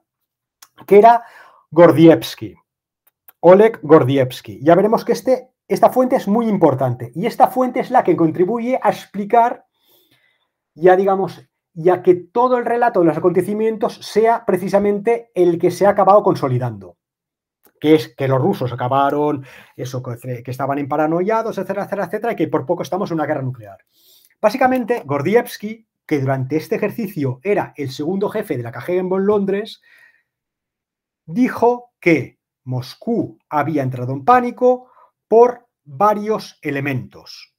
Uno, lo que hemos dicho antes, porque los formatos y los procedimientos utilizados para lanzar el ataque nuclear eran distintos de los utilizados anteriormente porque las fuerzas de la OTAN habían pasado por todas las fases de alerta, desde alistamiento hasta movilización, porque este ejercicio parecía tener fuerzas sobre el terreno y porque los cuarteles estadounidenses en Europa incrementaron su seguridad. Acordémonos otra vez, la seguridad que habían incrementado por los atentados de Beirut. Por lo tanto, habría motivado todo esto que la KGB hubiera llegado a la conclusión de que se había, que se, de, que, de, que, la OTAN se estaba preparando para un ataque. De hecho, Gordievsky hace referencia en sus libros a los distintos, a la operación Ryan, esta operación de inteligencia supuestamente, que, bueno, que, pretendía realmente buscar, encontrar o detectar un ataque con misiles nucleares, pero esta operación o esta iniciativa no estuvo operativa hasta el año 86, es decir, mucho después de que se produjera estos acontecimientos, por lo tanto, no hubo esta operación, no podía haber planteado nada de este ataque, si quieres hablaremos de, un poco después de esto.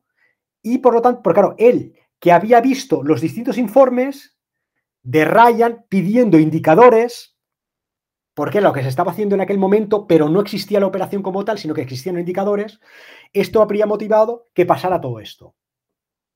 Además, también, posiblemente, una de las cosas que veremos después, el, informe posiblemente y esto lo sabemos por fuentes secundarias, o, podemos especular por fuentes, por fuentes, ah, por fuentes secundarias, que ah, mm, este cable planteó o, introdujo alguna referencia al cable urgente que se recibió en las residencias de la KGB indicando o sugiriendo que varias fuerzas estadounidenses quizás se habían puesto en alerta y solicitando la confirmación de este tipo de cosas.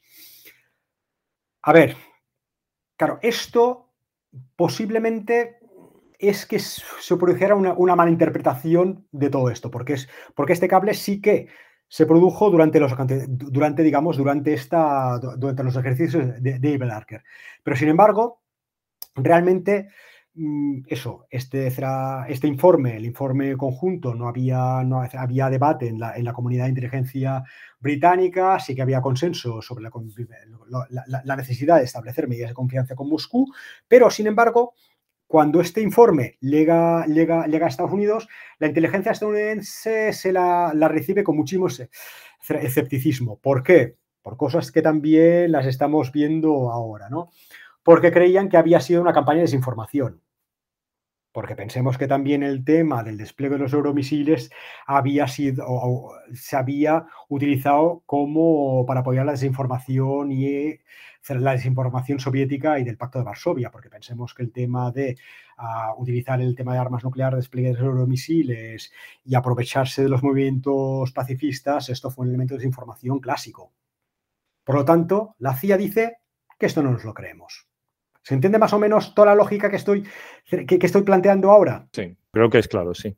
además, Estados Unidos no solo pensaba que, que había sido desinformación, sino también estaban pensando que el Reino Unido, por mucho que en aquel momento la relación especial era of utmost of importance, que era muy importante, pensaban que Thatcher intentaba utilizar estos hechos para que Reagan moderara la retórica, mm, digamos, antisoviética y dilatara el despliegue de los euromisiles.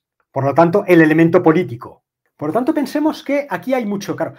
Y, al final, desde un punto de vista, digamos, racional, mm, a ver, mm, la interpretación de Londres, pues también era, era plausible, ¿no? Es decir, pensemos, Reagan tenía una retórica belicista, con lo que hemos dicho antes, por lo tanto, percibida por Rusia con preocupación.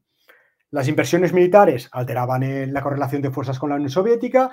La opción cero, propuesta para resolver el tema, el tema, el tema de despliegue de los S-20, podría acabar con el balance de fuerza europeo. Y las opciones selectivas, lo que hemos dicho antes, abrían la puerta a librar guerras nucleares limitadas y posiblemente lanzar ataques de decapitación contra Moscú. Por lo tanto, posiblemente es lógico que pudiera ser interpretado así, ¿o no? Tiene todo el sentido por lo tanto, pensemos, esta es la interpretación más tradicional y que es la que hemos visto en muchísimos sitios.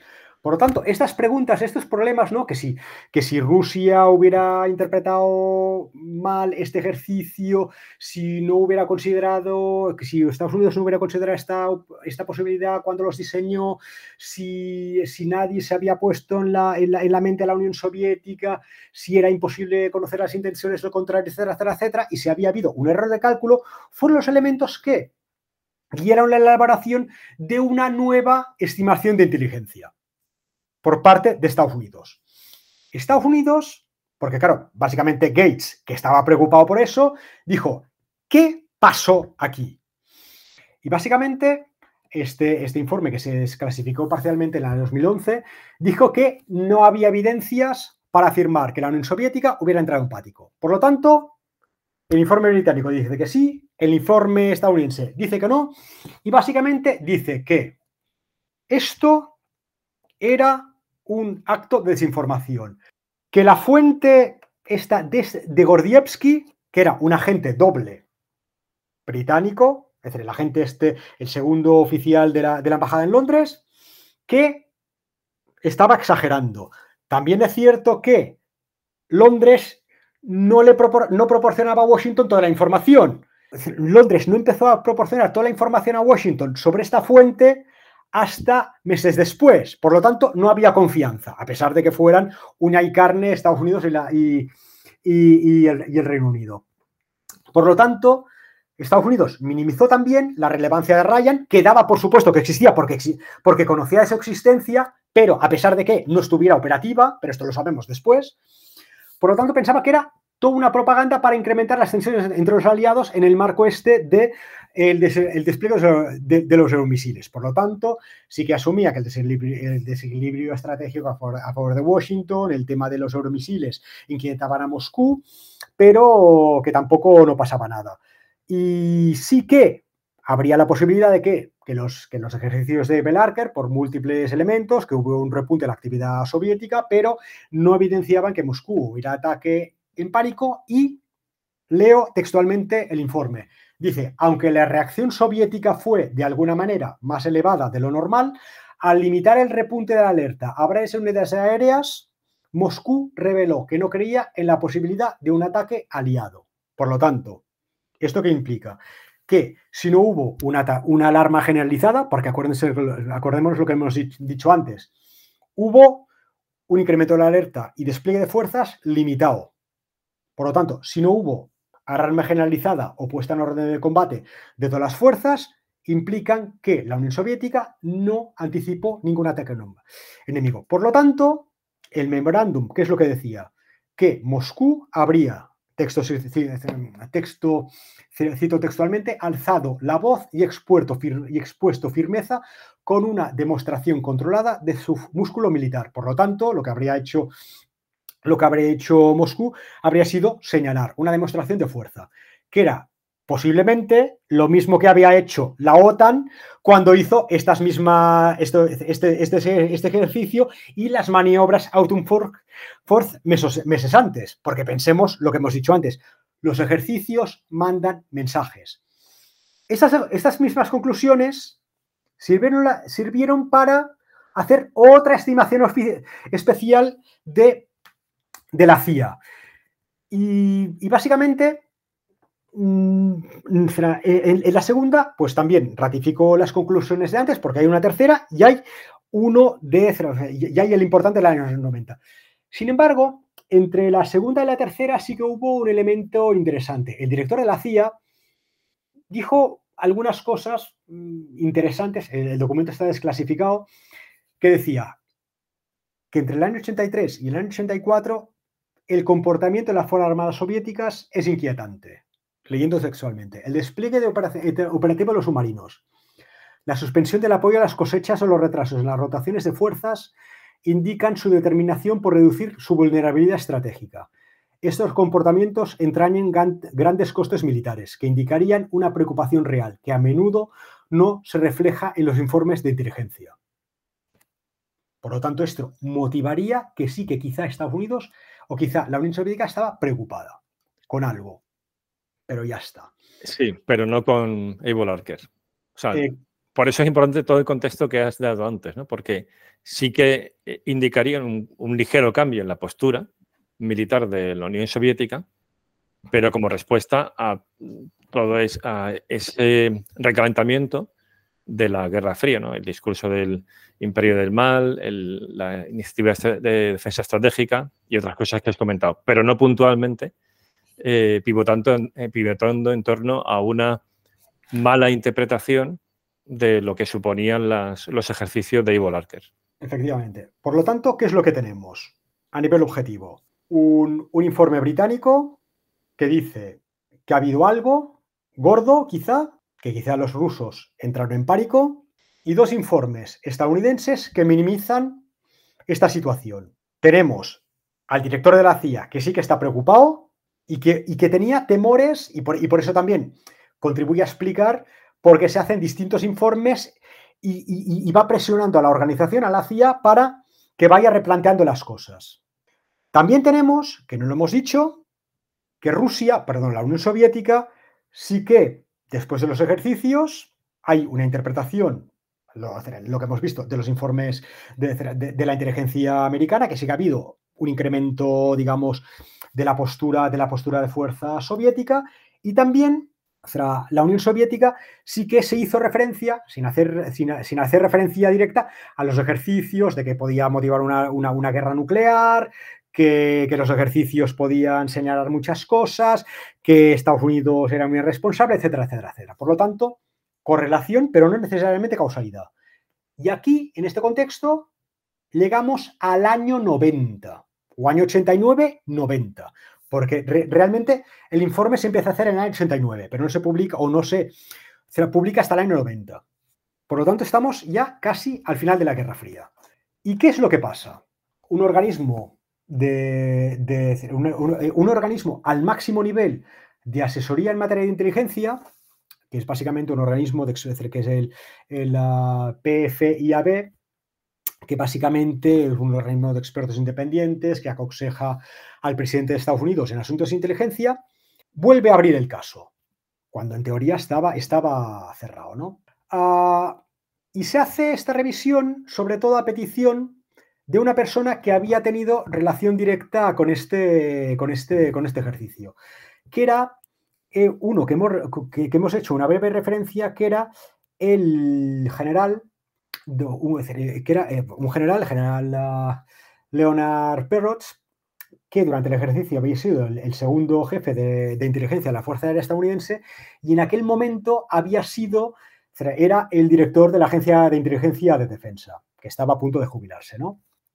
Y él básicamente quería reabrir el caso. ¿Por qué? Porque era el oficial que, viendo lo que vio en aquel momento, no incrementó el nivel de alerta y creía que a raíz de no incrementar el nivel de alerta la Fuerza Aérea, cuando vio los aviones soviéticos en alerta en pista, etcétera, etcétera, etcétera, él es el que había desescalado la situación y quizá había salvado el mundo posiblemente de un ataque nuclear, ¿no?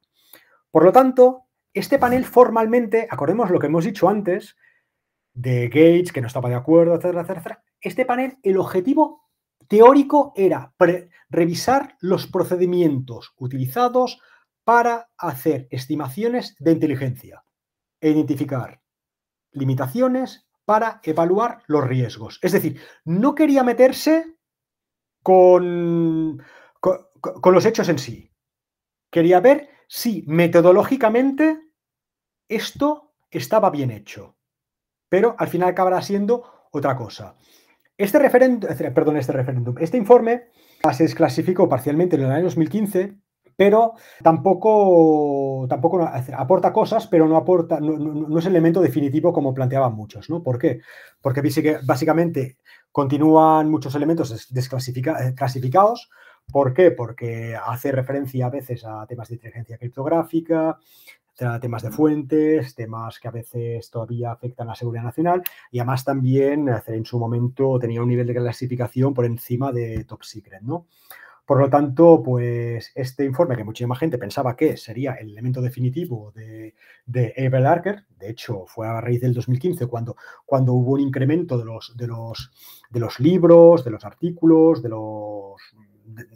bueno, de, las fuentes que hablaban sobre esto, pero, pero sí que mm, permite hablar de, digamos, descubrir algunas cosas, pero no todo. Sí que se ve algunas de las relevantes, por ejemplo, el tema del incremento del nivel de alarma, las movilizaciones de fuerzas enemigas, que sí que, que, sí que, que sí que se produjo, pero otros elementos que quedan sin resolver son los elementos que quizás serían importantes, ¿no? A nivel, a nivel, a nivel práctico, ¿Cómo lo diríamos? Pues mm, simplificando bastante, ¿qué dice? Lo primero y lo más importante de todo, este informe reprocha muchísimo a la CIA o a, toda la comunidad de inteligencia estadounidense por haber menospreciado la alerta británica. Dos, por haber subestimado el miedo soviético. Y tres, malinterpretado la escalada bélica. Por lo tanto, Este informe, ya veremos después, asume que efectivamente con los ejercicios casi acabamos en una guerra nuclear. ¿Qué es que dice más concretamente? Pues para empezar, ah, dice que, que, las estimaciones, sobre todo las estimaciones de inteligencia de la CIA, no se tomaran en serio el ejercicio y lo que pasó, que ignoraron cualquier prueba de que no se adecuara a su interpretación de los hechos. Esto en materia de inteligencia es muy importante. También que menospreciaron Ryan, porque de hecho este informe toma como dos bases fundamentales Ryan y Gordievsky, a pesar de utilizar más de 100, más de 100 entrevistas. Ya veremos que esto, el elemento de fuentes es muy importante. Por lo tanto, menosprecia a Ryan, que para, que para este informe es un elemento fundamental, y que no tuvo en cuenta a Gordievsky, este agente de inteligencia. También sugiere que, no tuve, que no tuvo influencia el informe británico, y básicamente, pues, ¿qué es lo que se hace? Se, hacen 70 entrevistas, 100 informes y, permite, y, con este, y con este informe se concluye que Moscú, evidentemente, casi, casi lega un ataque preventivo. Básicamente, en, materia de novedades, dice que Estados Unidos ah, no había visto tal nivel de alerta desde la Segunda Guerra Mundial, alerta nuclear en este caso, pero que al no haberse acompañado con una movilización a gran escala, en línea con lo que se decía en el año 84, la heterogénea respuesta del Kremlin, que fue situando fuerzas en un orden de combate, pero sin llamada a la movilización general, podía deberse a la incertidumbre que generan los ejercicios. Por lo tanto, como dice el documento, en el año 83 pudimos poner nuestras relaciones con la Unión Soviética en el disparadero. Por lo tanto, esta interpretación es la que ha llegado a todo, a, todo el momento. Por lo tanto, formalmente Estados Unidos estuvo, o el mundo estaba, estuvo al borde de un ataque nuclear ah, y, evidentemente, y por este error de inteligencia y por, este, y por menospreciar las cosas, a Estados Unidos pues no se enteró de esto hasta que fue muy, muy, muy, muy tarde. Pero ahora veremos las limitaciones de todo esto. ¿Alguna pregunta en relación a esto? ¿Comentarios? Bueno, una pregunta que me surge, pero igual sale ahora, es que han mostrado los archivos soviéticos, porque hasta ahora es todo un conjunto de, especulaciones, de conjeturas, de, o sea, en la parte analítica, de pruebas no definitivas, algunas sí, que apuntan en cierta dirección, otras no tanto.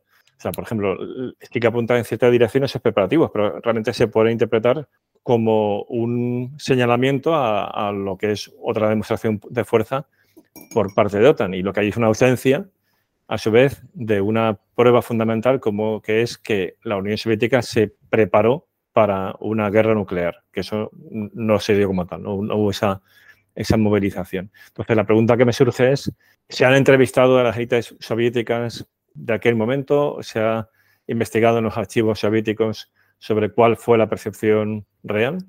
Sí, y esto, y esto es divertido. De hecho, Ah, ah, después, después del final de la Guerra Fría se entrevistó a muchísimos, a muchísimos generales, oficiales y oficiales generales soviéticos y obviamente también políticos y diplomáticos. Muchísimos documentos están en abierto porque porque se entrevistaron fueron británicos y sobre todo estadounidenses que los, que los entrevistaron y ya planteaban, algunas, planteaban algunos, algunos elementos que no cuadraban con esta interpretación general de los, de, los hechos. ¿no?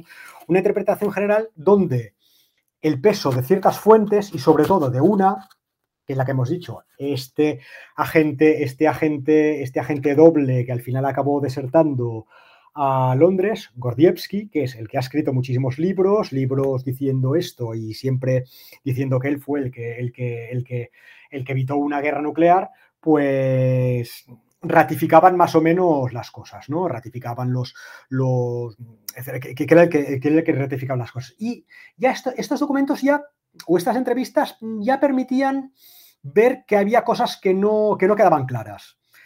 Ah, con, algunas, con algunos documentos, claro, documentos obviamente la, soviéticos, pues muchos no se, pueden, no se pueden observar porque están clasificados y algunos están en los archivos. Del presidente de la, de la Federación Rusa y por razones evidentes, pues es difícil, yo creo que será imposible durante muchísimos años, pero sí que ah, algunos ah, los tiene, por ejemplo, en relación a, en relación a Ryan, a la operación esta de inteligencia que he dicho que no estaba operativa, sobre todo se puede validar con ah, informes, informes ah, de la Alemania Oriental. ¿Por qué? Porque básicamente los que tenían el grueso de la información era, era, era, el HVA de la, de la Alemania Oriental, porque era un elemento fundamental.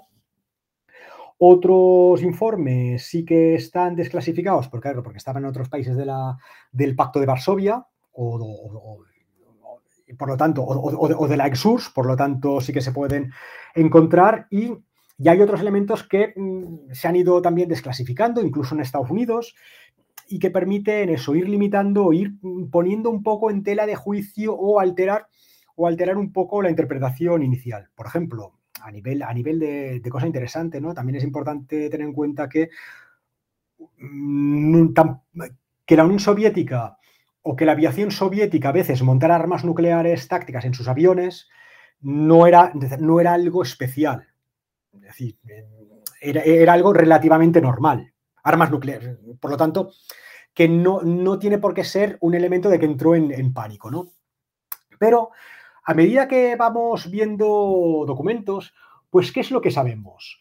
Primero, y lo más importante, las fuentes del Pacto de Varsovia permiten, sobre todo alemanas, permiten conocer que la Unión Soviética conocía el ejercicio antes de su celebración y sus características. De hecho, la inteligencia alemana, checoslovaca y la soviética, de forma indirecta, lo sabemos, informaron tanto el ejercicio, tanto antes de que se produjera, tanto durante como después. De hecho, y esto hay, la documentación está, está abierta, están abierto, cuando, empezó el ejercicio, el, ejercicio convencional, el ministro de Defensa alemán le comunicó a Honecker, al, presidente, al presidente alemán, que las maniobras, que las maniobras estas congregarían a, menos fuerzas que otros años, pero se incrementaría la vertiente nuclear.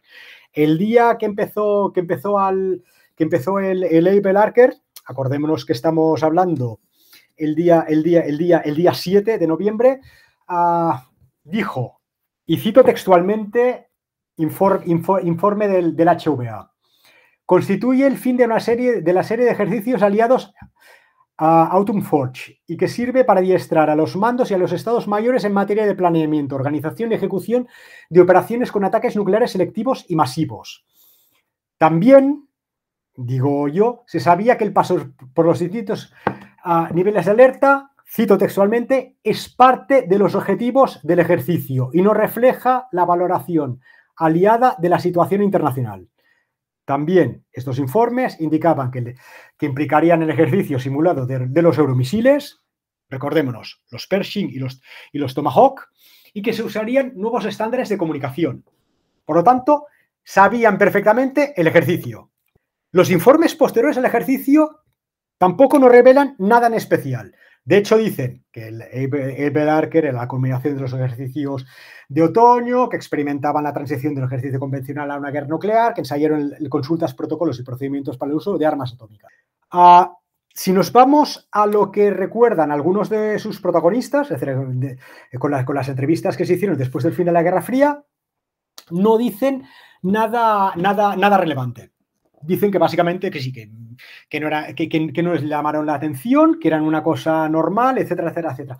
De hecho, lo que sí hay, lo que sí que hay una entrevista que es divertida, que es la, la del general Yessin, que dice, mm, también hablando, citando directamente, dice, sabíamos que la OTAN estaba realizando un ejercicio, lo sabían, pero, y aquí viene el elemento importante, aunque no podíamos eliminar totalmente la posibilidad de que se produjera un ataque nuclear, estábamos en situación de alerta, no esperando un ataque. Por lo tanto, ya vamos limitando un poco, un poco, un poco la percepción. Por lo tanto, ¿cuál sería posiblemente una interpretación? ¿no?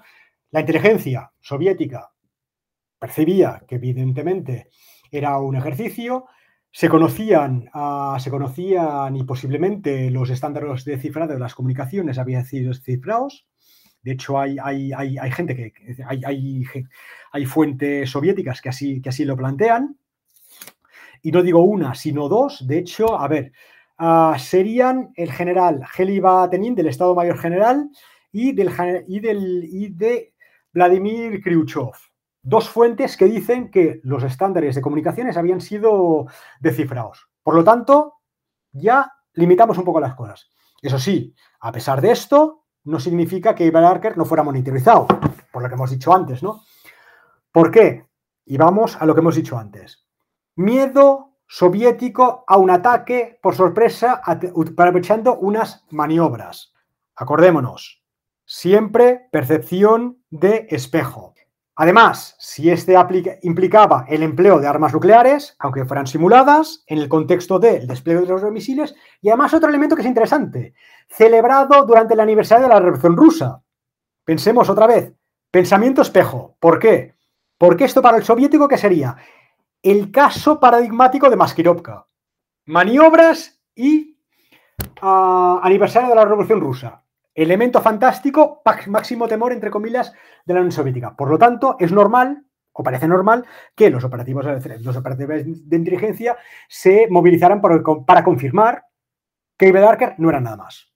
Además, si hipotéticamente había alguna fuerza sobre el terreno, porque, por ejemplo, si nos vamos al, memorándum, de, al último memorándum, al del año 90, dice que posiblemente había fuerza sobre el terreno, claro, mi hipótesis, las que habría, si había alguna, eran Pershing 1. Los Pershing 1 eran conocidos. Los Pershing 1 tenían un alcance de 740 kilómetros. Por lo tanto, no podían lograr, no podían alcanzar Moscú, ni mucho menos. Que sí es cierto que los Pershing 2 eran, se interpretaba, o Rusia interpretaba que los Pershing 2 tenían el mismo alcance que los Tomahawk de lanzamiento terrestre, 2.500 kilómetros. Sin embargo, los Pershing 2 realmente tenían 1.700 kilómetros 1700 kilómetros de alcance y no estaban todavía desplegados. Llegarían a finales de noviembre. Por lo tanto, que Moscú no supiera cuándo se, desplegaban, quizá era para intentar saber si se, si se habían desplegado, si no se habían desplegado y, si se y cuándo se pretende desplegar. Por lo tanto, es lógico que Rusia y los, y los países del Pacto de Varsovia buscaran o intentaran observar cualquier posible movimiento de misiles. Pero esto no significa que estuvieran, digamos, preparándose para un ataque. Además, son, son acciones mm, lógicas por parte de la inteligencia rusa. Efectivamente. Es que es lógico cualquier movimiento de fuerzas y cualquier, cualquier elemento, a ver, cualquier, cualquier posible red flag que sea perfectamente observado. Además, también es lógico que por ejemplo, la Unión Soviética o el Pacto de Varsovia intentará interceptar comunicaciones aliadas. ¿Para qué? Para intentar detectar cualquier anomalía. También es lógico que intentaran movilizar operativos para vigilar instalaciones militares. ¿Por qué? Porque habían visto un repunte real. Cuando el repunte este que se vio físico vinculado con los atentados, con los atentados de Beirut. Además, también es lógico que se incrementaran las comunicaciones del KGB y del GRU con Moscú. ¿Para qué? Para reportar también cualquier información por inverosímil que fuera. ¿Por qué? Porque se les planteaba, y esto hay informes que ya lo plantean, era cualquier indicador que exista, por tonto que sea, comuníquemelo. Por lo tanto, es lógico que pase esto. También esto podría permitir entender el cable este que hemos dicho antes, cuya, cuya, cuya, mm, digamos, cuya existencia no se puede, no se puede ratificar, pero sí que hay dos personas que sí que dicen que sí que hubo un cable raro, que era el cable. Pensemos, el día 9 es cuando se produce el primer ataque formal, el primer ataque, digamos, simulado.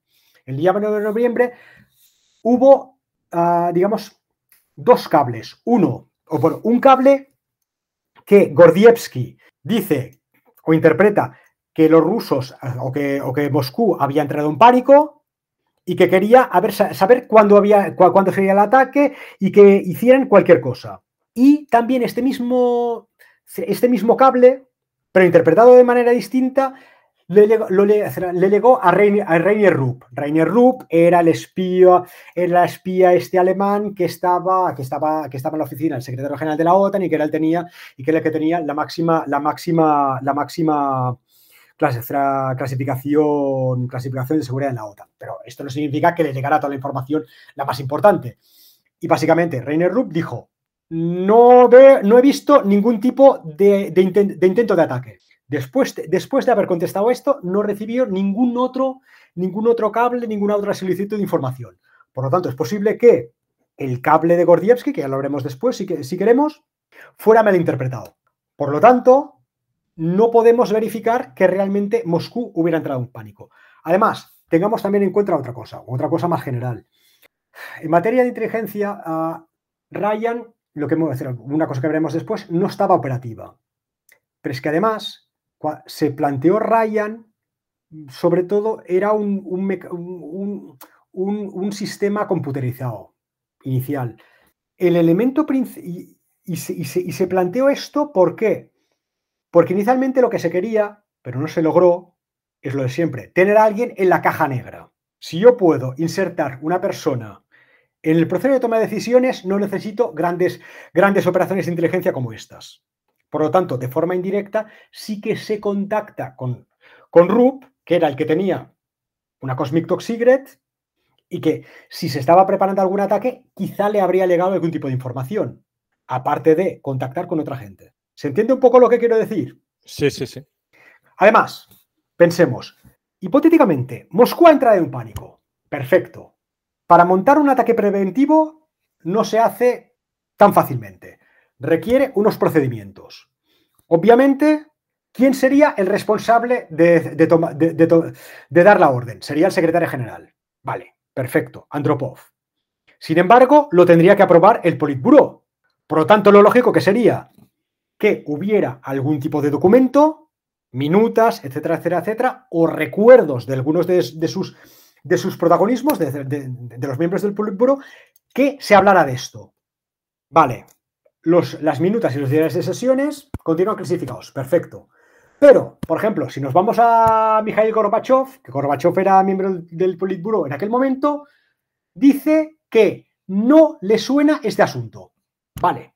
Por lo tanto, si esto era tan importante y que, y que a Gorbachev no le suene, ya empieza a ser un poco raro. Además, las comisiones de antes y de después del Politburo tampoco no hacen referencia a los ejercicios.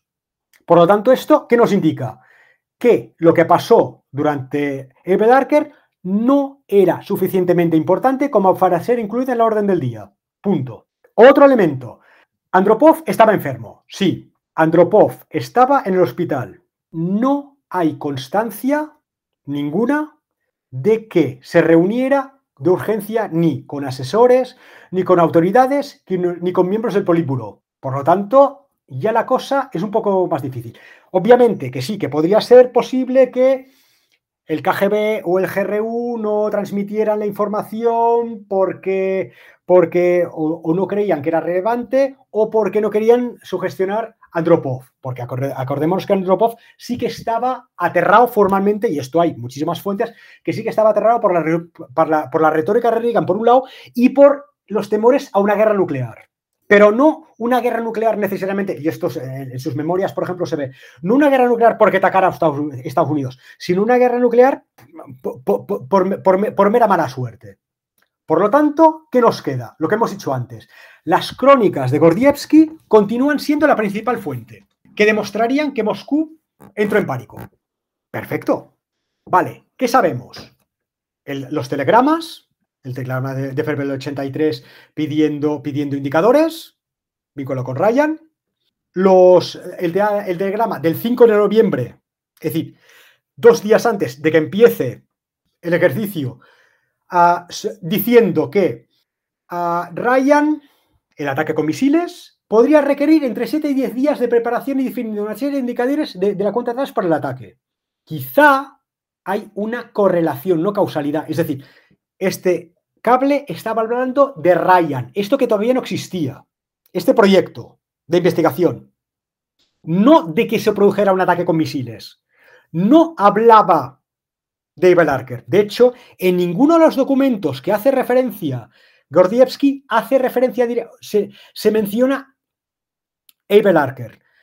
El otro, el telegrama este que hemos dicho antes de Rainer Rupp, que recibió también el día 8-9 a la sede de los países aliados, señalando, según palabras de Gordievsky, incremento de la, de alerta. Acordémonos lo que hemos dicho, incremento de la alerta en los cuarteles por múltiples cosas. Incremento de la alerta a, nivel formal que se conocía. Y repunte de seguridad en las bases electorales podían indicar la inminencia de un ataque nuclear y solicitándoles respuesta inmediata. Acordémonos lo que hemos dicho antes. El documento no existe o no se ha hallado. También es cierto que un telegrama de estas características tendría que, tendría que, destruirse tras ser leído. Perfecto. Pero si no puedes validar su existencia ni contenido y varias fuentes dicen que es posible que se hubiera exagerado o distorsionado, ya tenemos que, digamos, tomárnoslo un poco más por un, poco más por con, ciertas limitaciones. Y además, acordemos lo, que hemos dicho antes. El, el cable de RUP solo pide que se diga si sí o si no hay algún tipo de preparación, nada más. De hecho, si nos vamos a las críticas que le hacen a Gordievsky, pensemos que Gordievsky, Gordievsky en aquel momento, ¿cómo estaba? Estaba en proceso de, de, negociar, de negociar irse a, irse a Londres, digamos. Por lo tanto, posiblemente era para ponerse en valor. De hecho, hay, el, segundo jefe de Estado Mayor de, del ejército soviético que argumenta directamente que lo que dice Gordievsky eran falsificaciones, porque él decía estas historias para, mejor, para mejorar su posición con Occidente. La guerra no era considerada inminente. Punto. Por lo tanto, pensemos que quizá él exageró las cosas o las malinterpretó. Por lo tanto. Que tiene, toda la pinta, porque esto que estás comentando es eh, o sea, totalmente en esa línea, de, esta argumentación de que, que realmente no hubo tanto pánico. Pero luego es muy significativo lo que has señalado antes de algo que tendría que estar ahí y es esa alerta en, el propio Politburo, o sea, esa alerta política, esa preocupación, esas órdenes incluso de, ataque preventivo y que hay una ausencia completa de ellas. Es también bastante, bastante relevante eh, en este lado de la argumentación. Exactamente. Y de hecho, si nos, si nos vamos, por ejemplo, también a Ryan, que Ryan sería, claro, porque pensemos que al final el informe, el informe del, Comité de Inteligencia, el, del año 90, a, pesar de utilizar, claro, 65 o 70 entrevistas, muchísima documentación clasificada y no, desclasificar muchas cosas, se fundamenta en dos fuentes. Una fuente Ryan, que sabemos que no existía, y ahora veremos también otra, otra cosa de Ryan, y Gordievsky. Y Gordievsky utilizando Ryan. Por lo tanto, claro, el peso de una sola fuente acaba de. Claro, el, peso de, una sola fuente y una correlación de sucesos que tenía lógica, al final quizá acaba motivando causalidad o, pareciendo que haya causalidad. De hecho, si nos vamos a Ryan, ¿qué es lo que decía en octubre del 83 Marcus Wolf? Acordémonos que Marcus Wolf era espía de la Stasi, de la HVA. Decía, no se han tomado todavía las decisiones centrales y fundamentales. El trabajo está siendo realizado en el Instituto de Investigación y Problemas Operativos. Es decir, si no se han tomado todavía las decisiones, y si nos vamos a otros documentos, se dice que todavía no existe nada, hasta el año, hasta el año 86 es que todavía no existía. Por lo tanto, con esto que podemos más o menos concluir. Podemos alterar la sucesión de los acontecimientos, planteado por, por, Gordievsky y certificada por, este, por, los distintos informes y, considera, y consolidada, digamos, en, las interpretaciones occidentales. ¿no? Por lo tanto, generalmente la interpretación era miedo soviético a ataques por sorpresa, que existe, efectivamente. Ryan, como respuesta para proporcionar alerta temprana del mismo, que también existe, pero no existe hasta mucho más tarde y, el, y, hay, Belarker como la profecía autocumplida. Por lo tanto, a nivel real no es que haya una causalidad, sino una correlación. Por lo tanto, los movimientos que se van observando, en, además durante el ejercicio, no están determinados por Ryan. Ya veremos que quizás es un, elemento de, de, alerta, ¿no?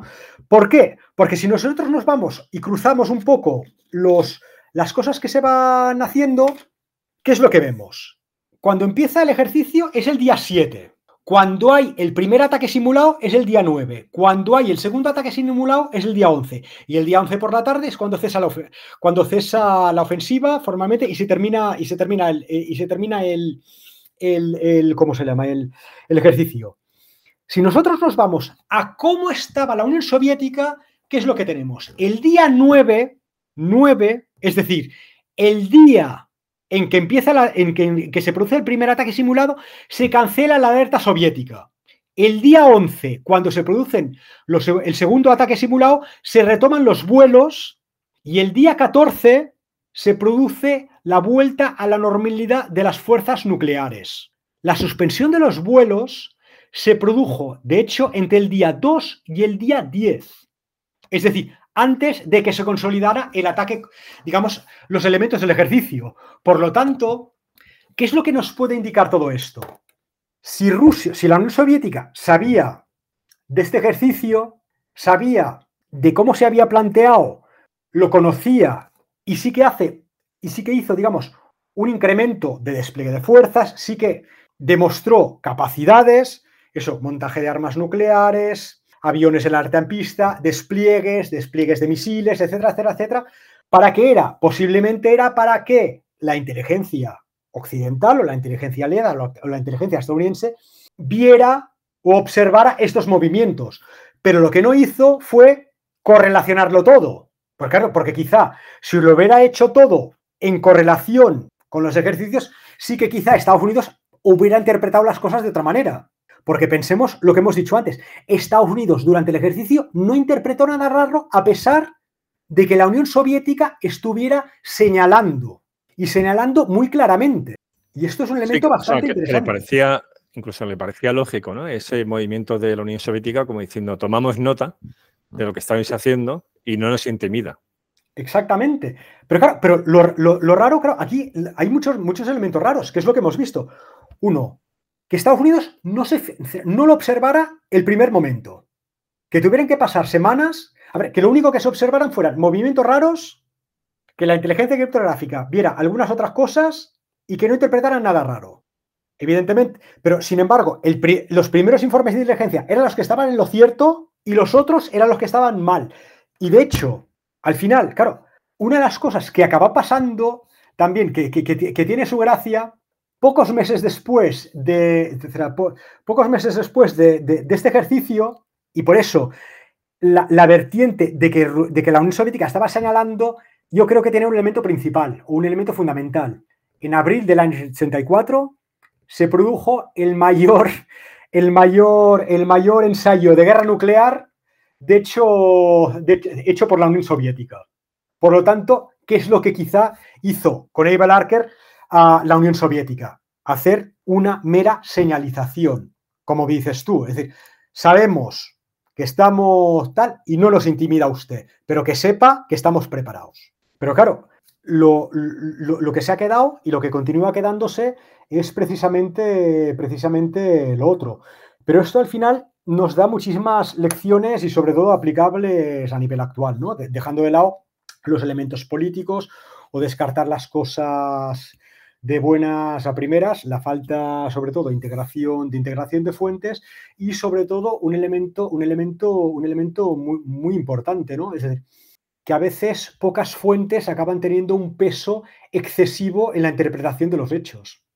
Eso ocurrió, por ejemplo, con el tema de las armas de destrucción masiva de Irak, especialmente de las armas biológicas, que al final estaba basado en una sola fuente, hay un libro que se llama Cure Wolf, que era el nombre clave de esa fuente, y que, es tremendo, porque en, ese, en ese caso, en el caso de Irak, era un defector iraquí, que es que se inventa la historia. Pero aquello se entierra entre diversas capas de la inteligencia alemana que, lo que desecha la validez de la fuente, acaba en la DIA, la inteligencia militar americana, luego eso se, se, olvida, se retoma cuando se quiere construir el caso contra Irak y se ha perdido el rastro que cuestiona la validez de la fuente. Y, es un paralelismo que hay aquí. Es una información muy atractiva para construir un relato, en aquel momento, las armas de destrucción masiva de Irak, en este otro caso, el, relato de que pudimos provocar una guerra nuclear de manera inadvertida, que, que, aunque no tenga carga, una carga política tan fuerte, en cualquier caso es un relato muy atractivo desde todo el punto de vista, incluso también desde nuestra área de estudios estratégicos, porque sería el caso monumental de dilema de seguridad, de cómo puedes empeorar tu propia seguridad tomando medidas que aparentemente son inocentes, son únicamente para protegerte, pero que provocas al otro, el otro reacciona y al final acabamos en una espiral peligrosísima. Este sería el ejemplo acabado de un tema de seguridad. Entonces tiene un atractivo intelectual fortísimo también, aparte de, bueno, de burocrático, político y demás. Entonces, quizás eh, se entienda esa sobrevaloración de la fuente para reforzar un, relato que en sí mismo tiene mucho, mucho interés. Y, el relato como tal tenía toda la lógica del mundo, porque es que todo se, todo se correlacionaba perfectamente, porque estamos en plena Segunda Guerra Fría, la situación estratégica está cambiando, la situación, obviamente, operacional y táctica también está cambiando, la situación política está cambiando completamente, tienes un elemento, elementos nucleares, uh, unos temores, una correlación de fuerzas que está desapareciendo y, efectivamente lo más lógico posiblemente podía ser pensar que efectivamente, que, claro, que, se podía aprovechar una ventana de oportunidad o una ventana de vulnerabilidad para, para, hacer esto. Y además, claro, a nivel doctrinal esto te lo podía además apoyar. Lo que pasa que lo triste es que era, no es cierto. Este es un episodio interesantísimo en nuestra línea también de análisis de inteligencia. O sea, la línea que tiene podcast de análisis y, y prospectiva.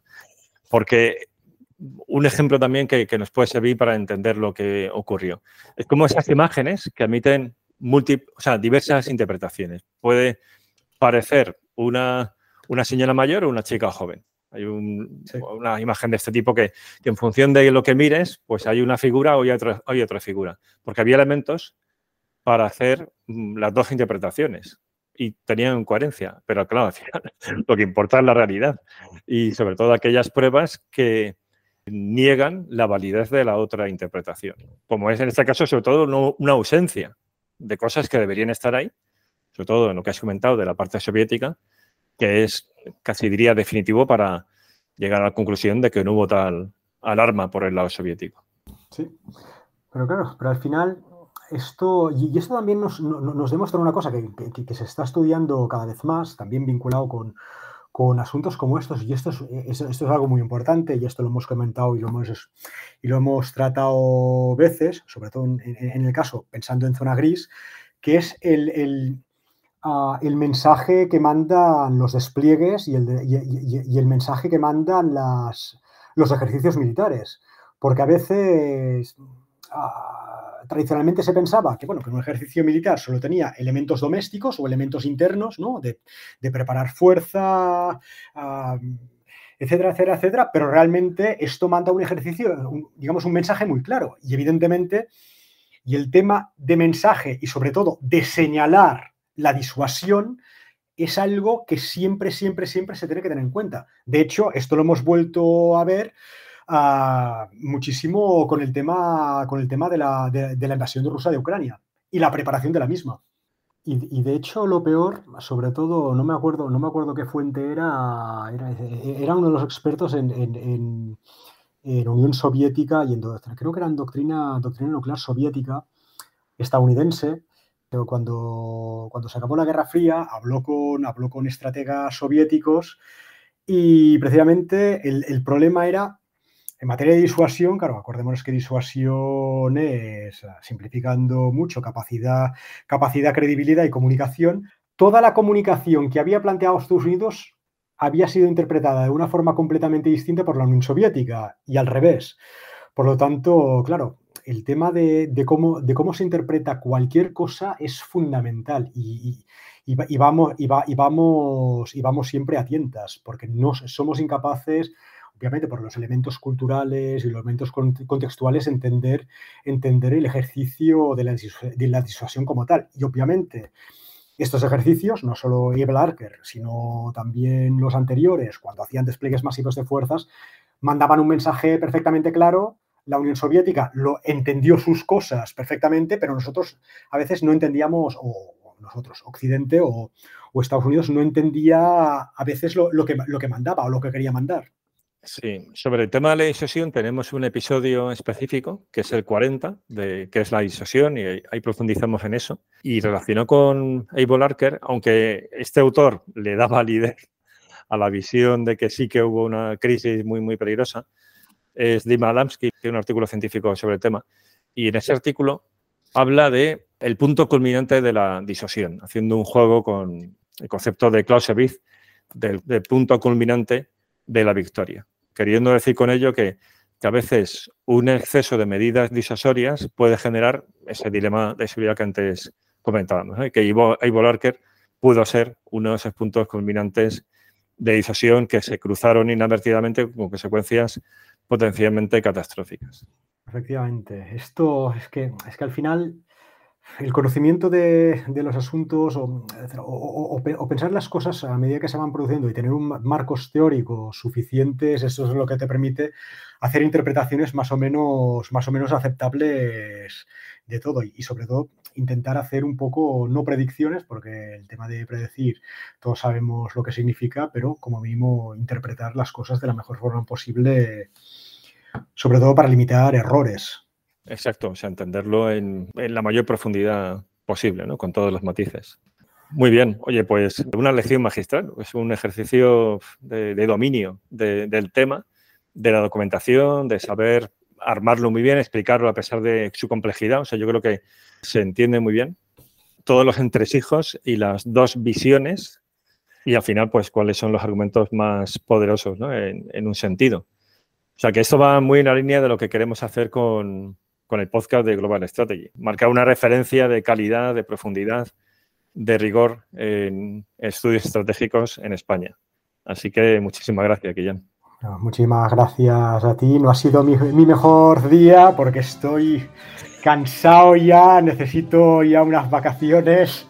Pero bueno, pero hemos intentado hacer lo máximo posible.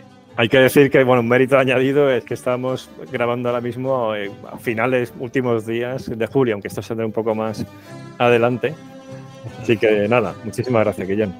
muchísimas gracias a ti. Un abrazo. Un abrazo.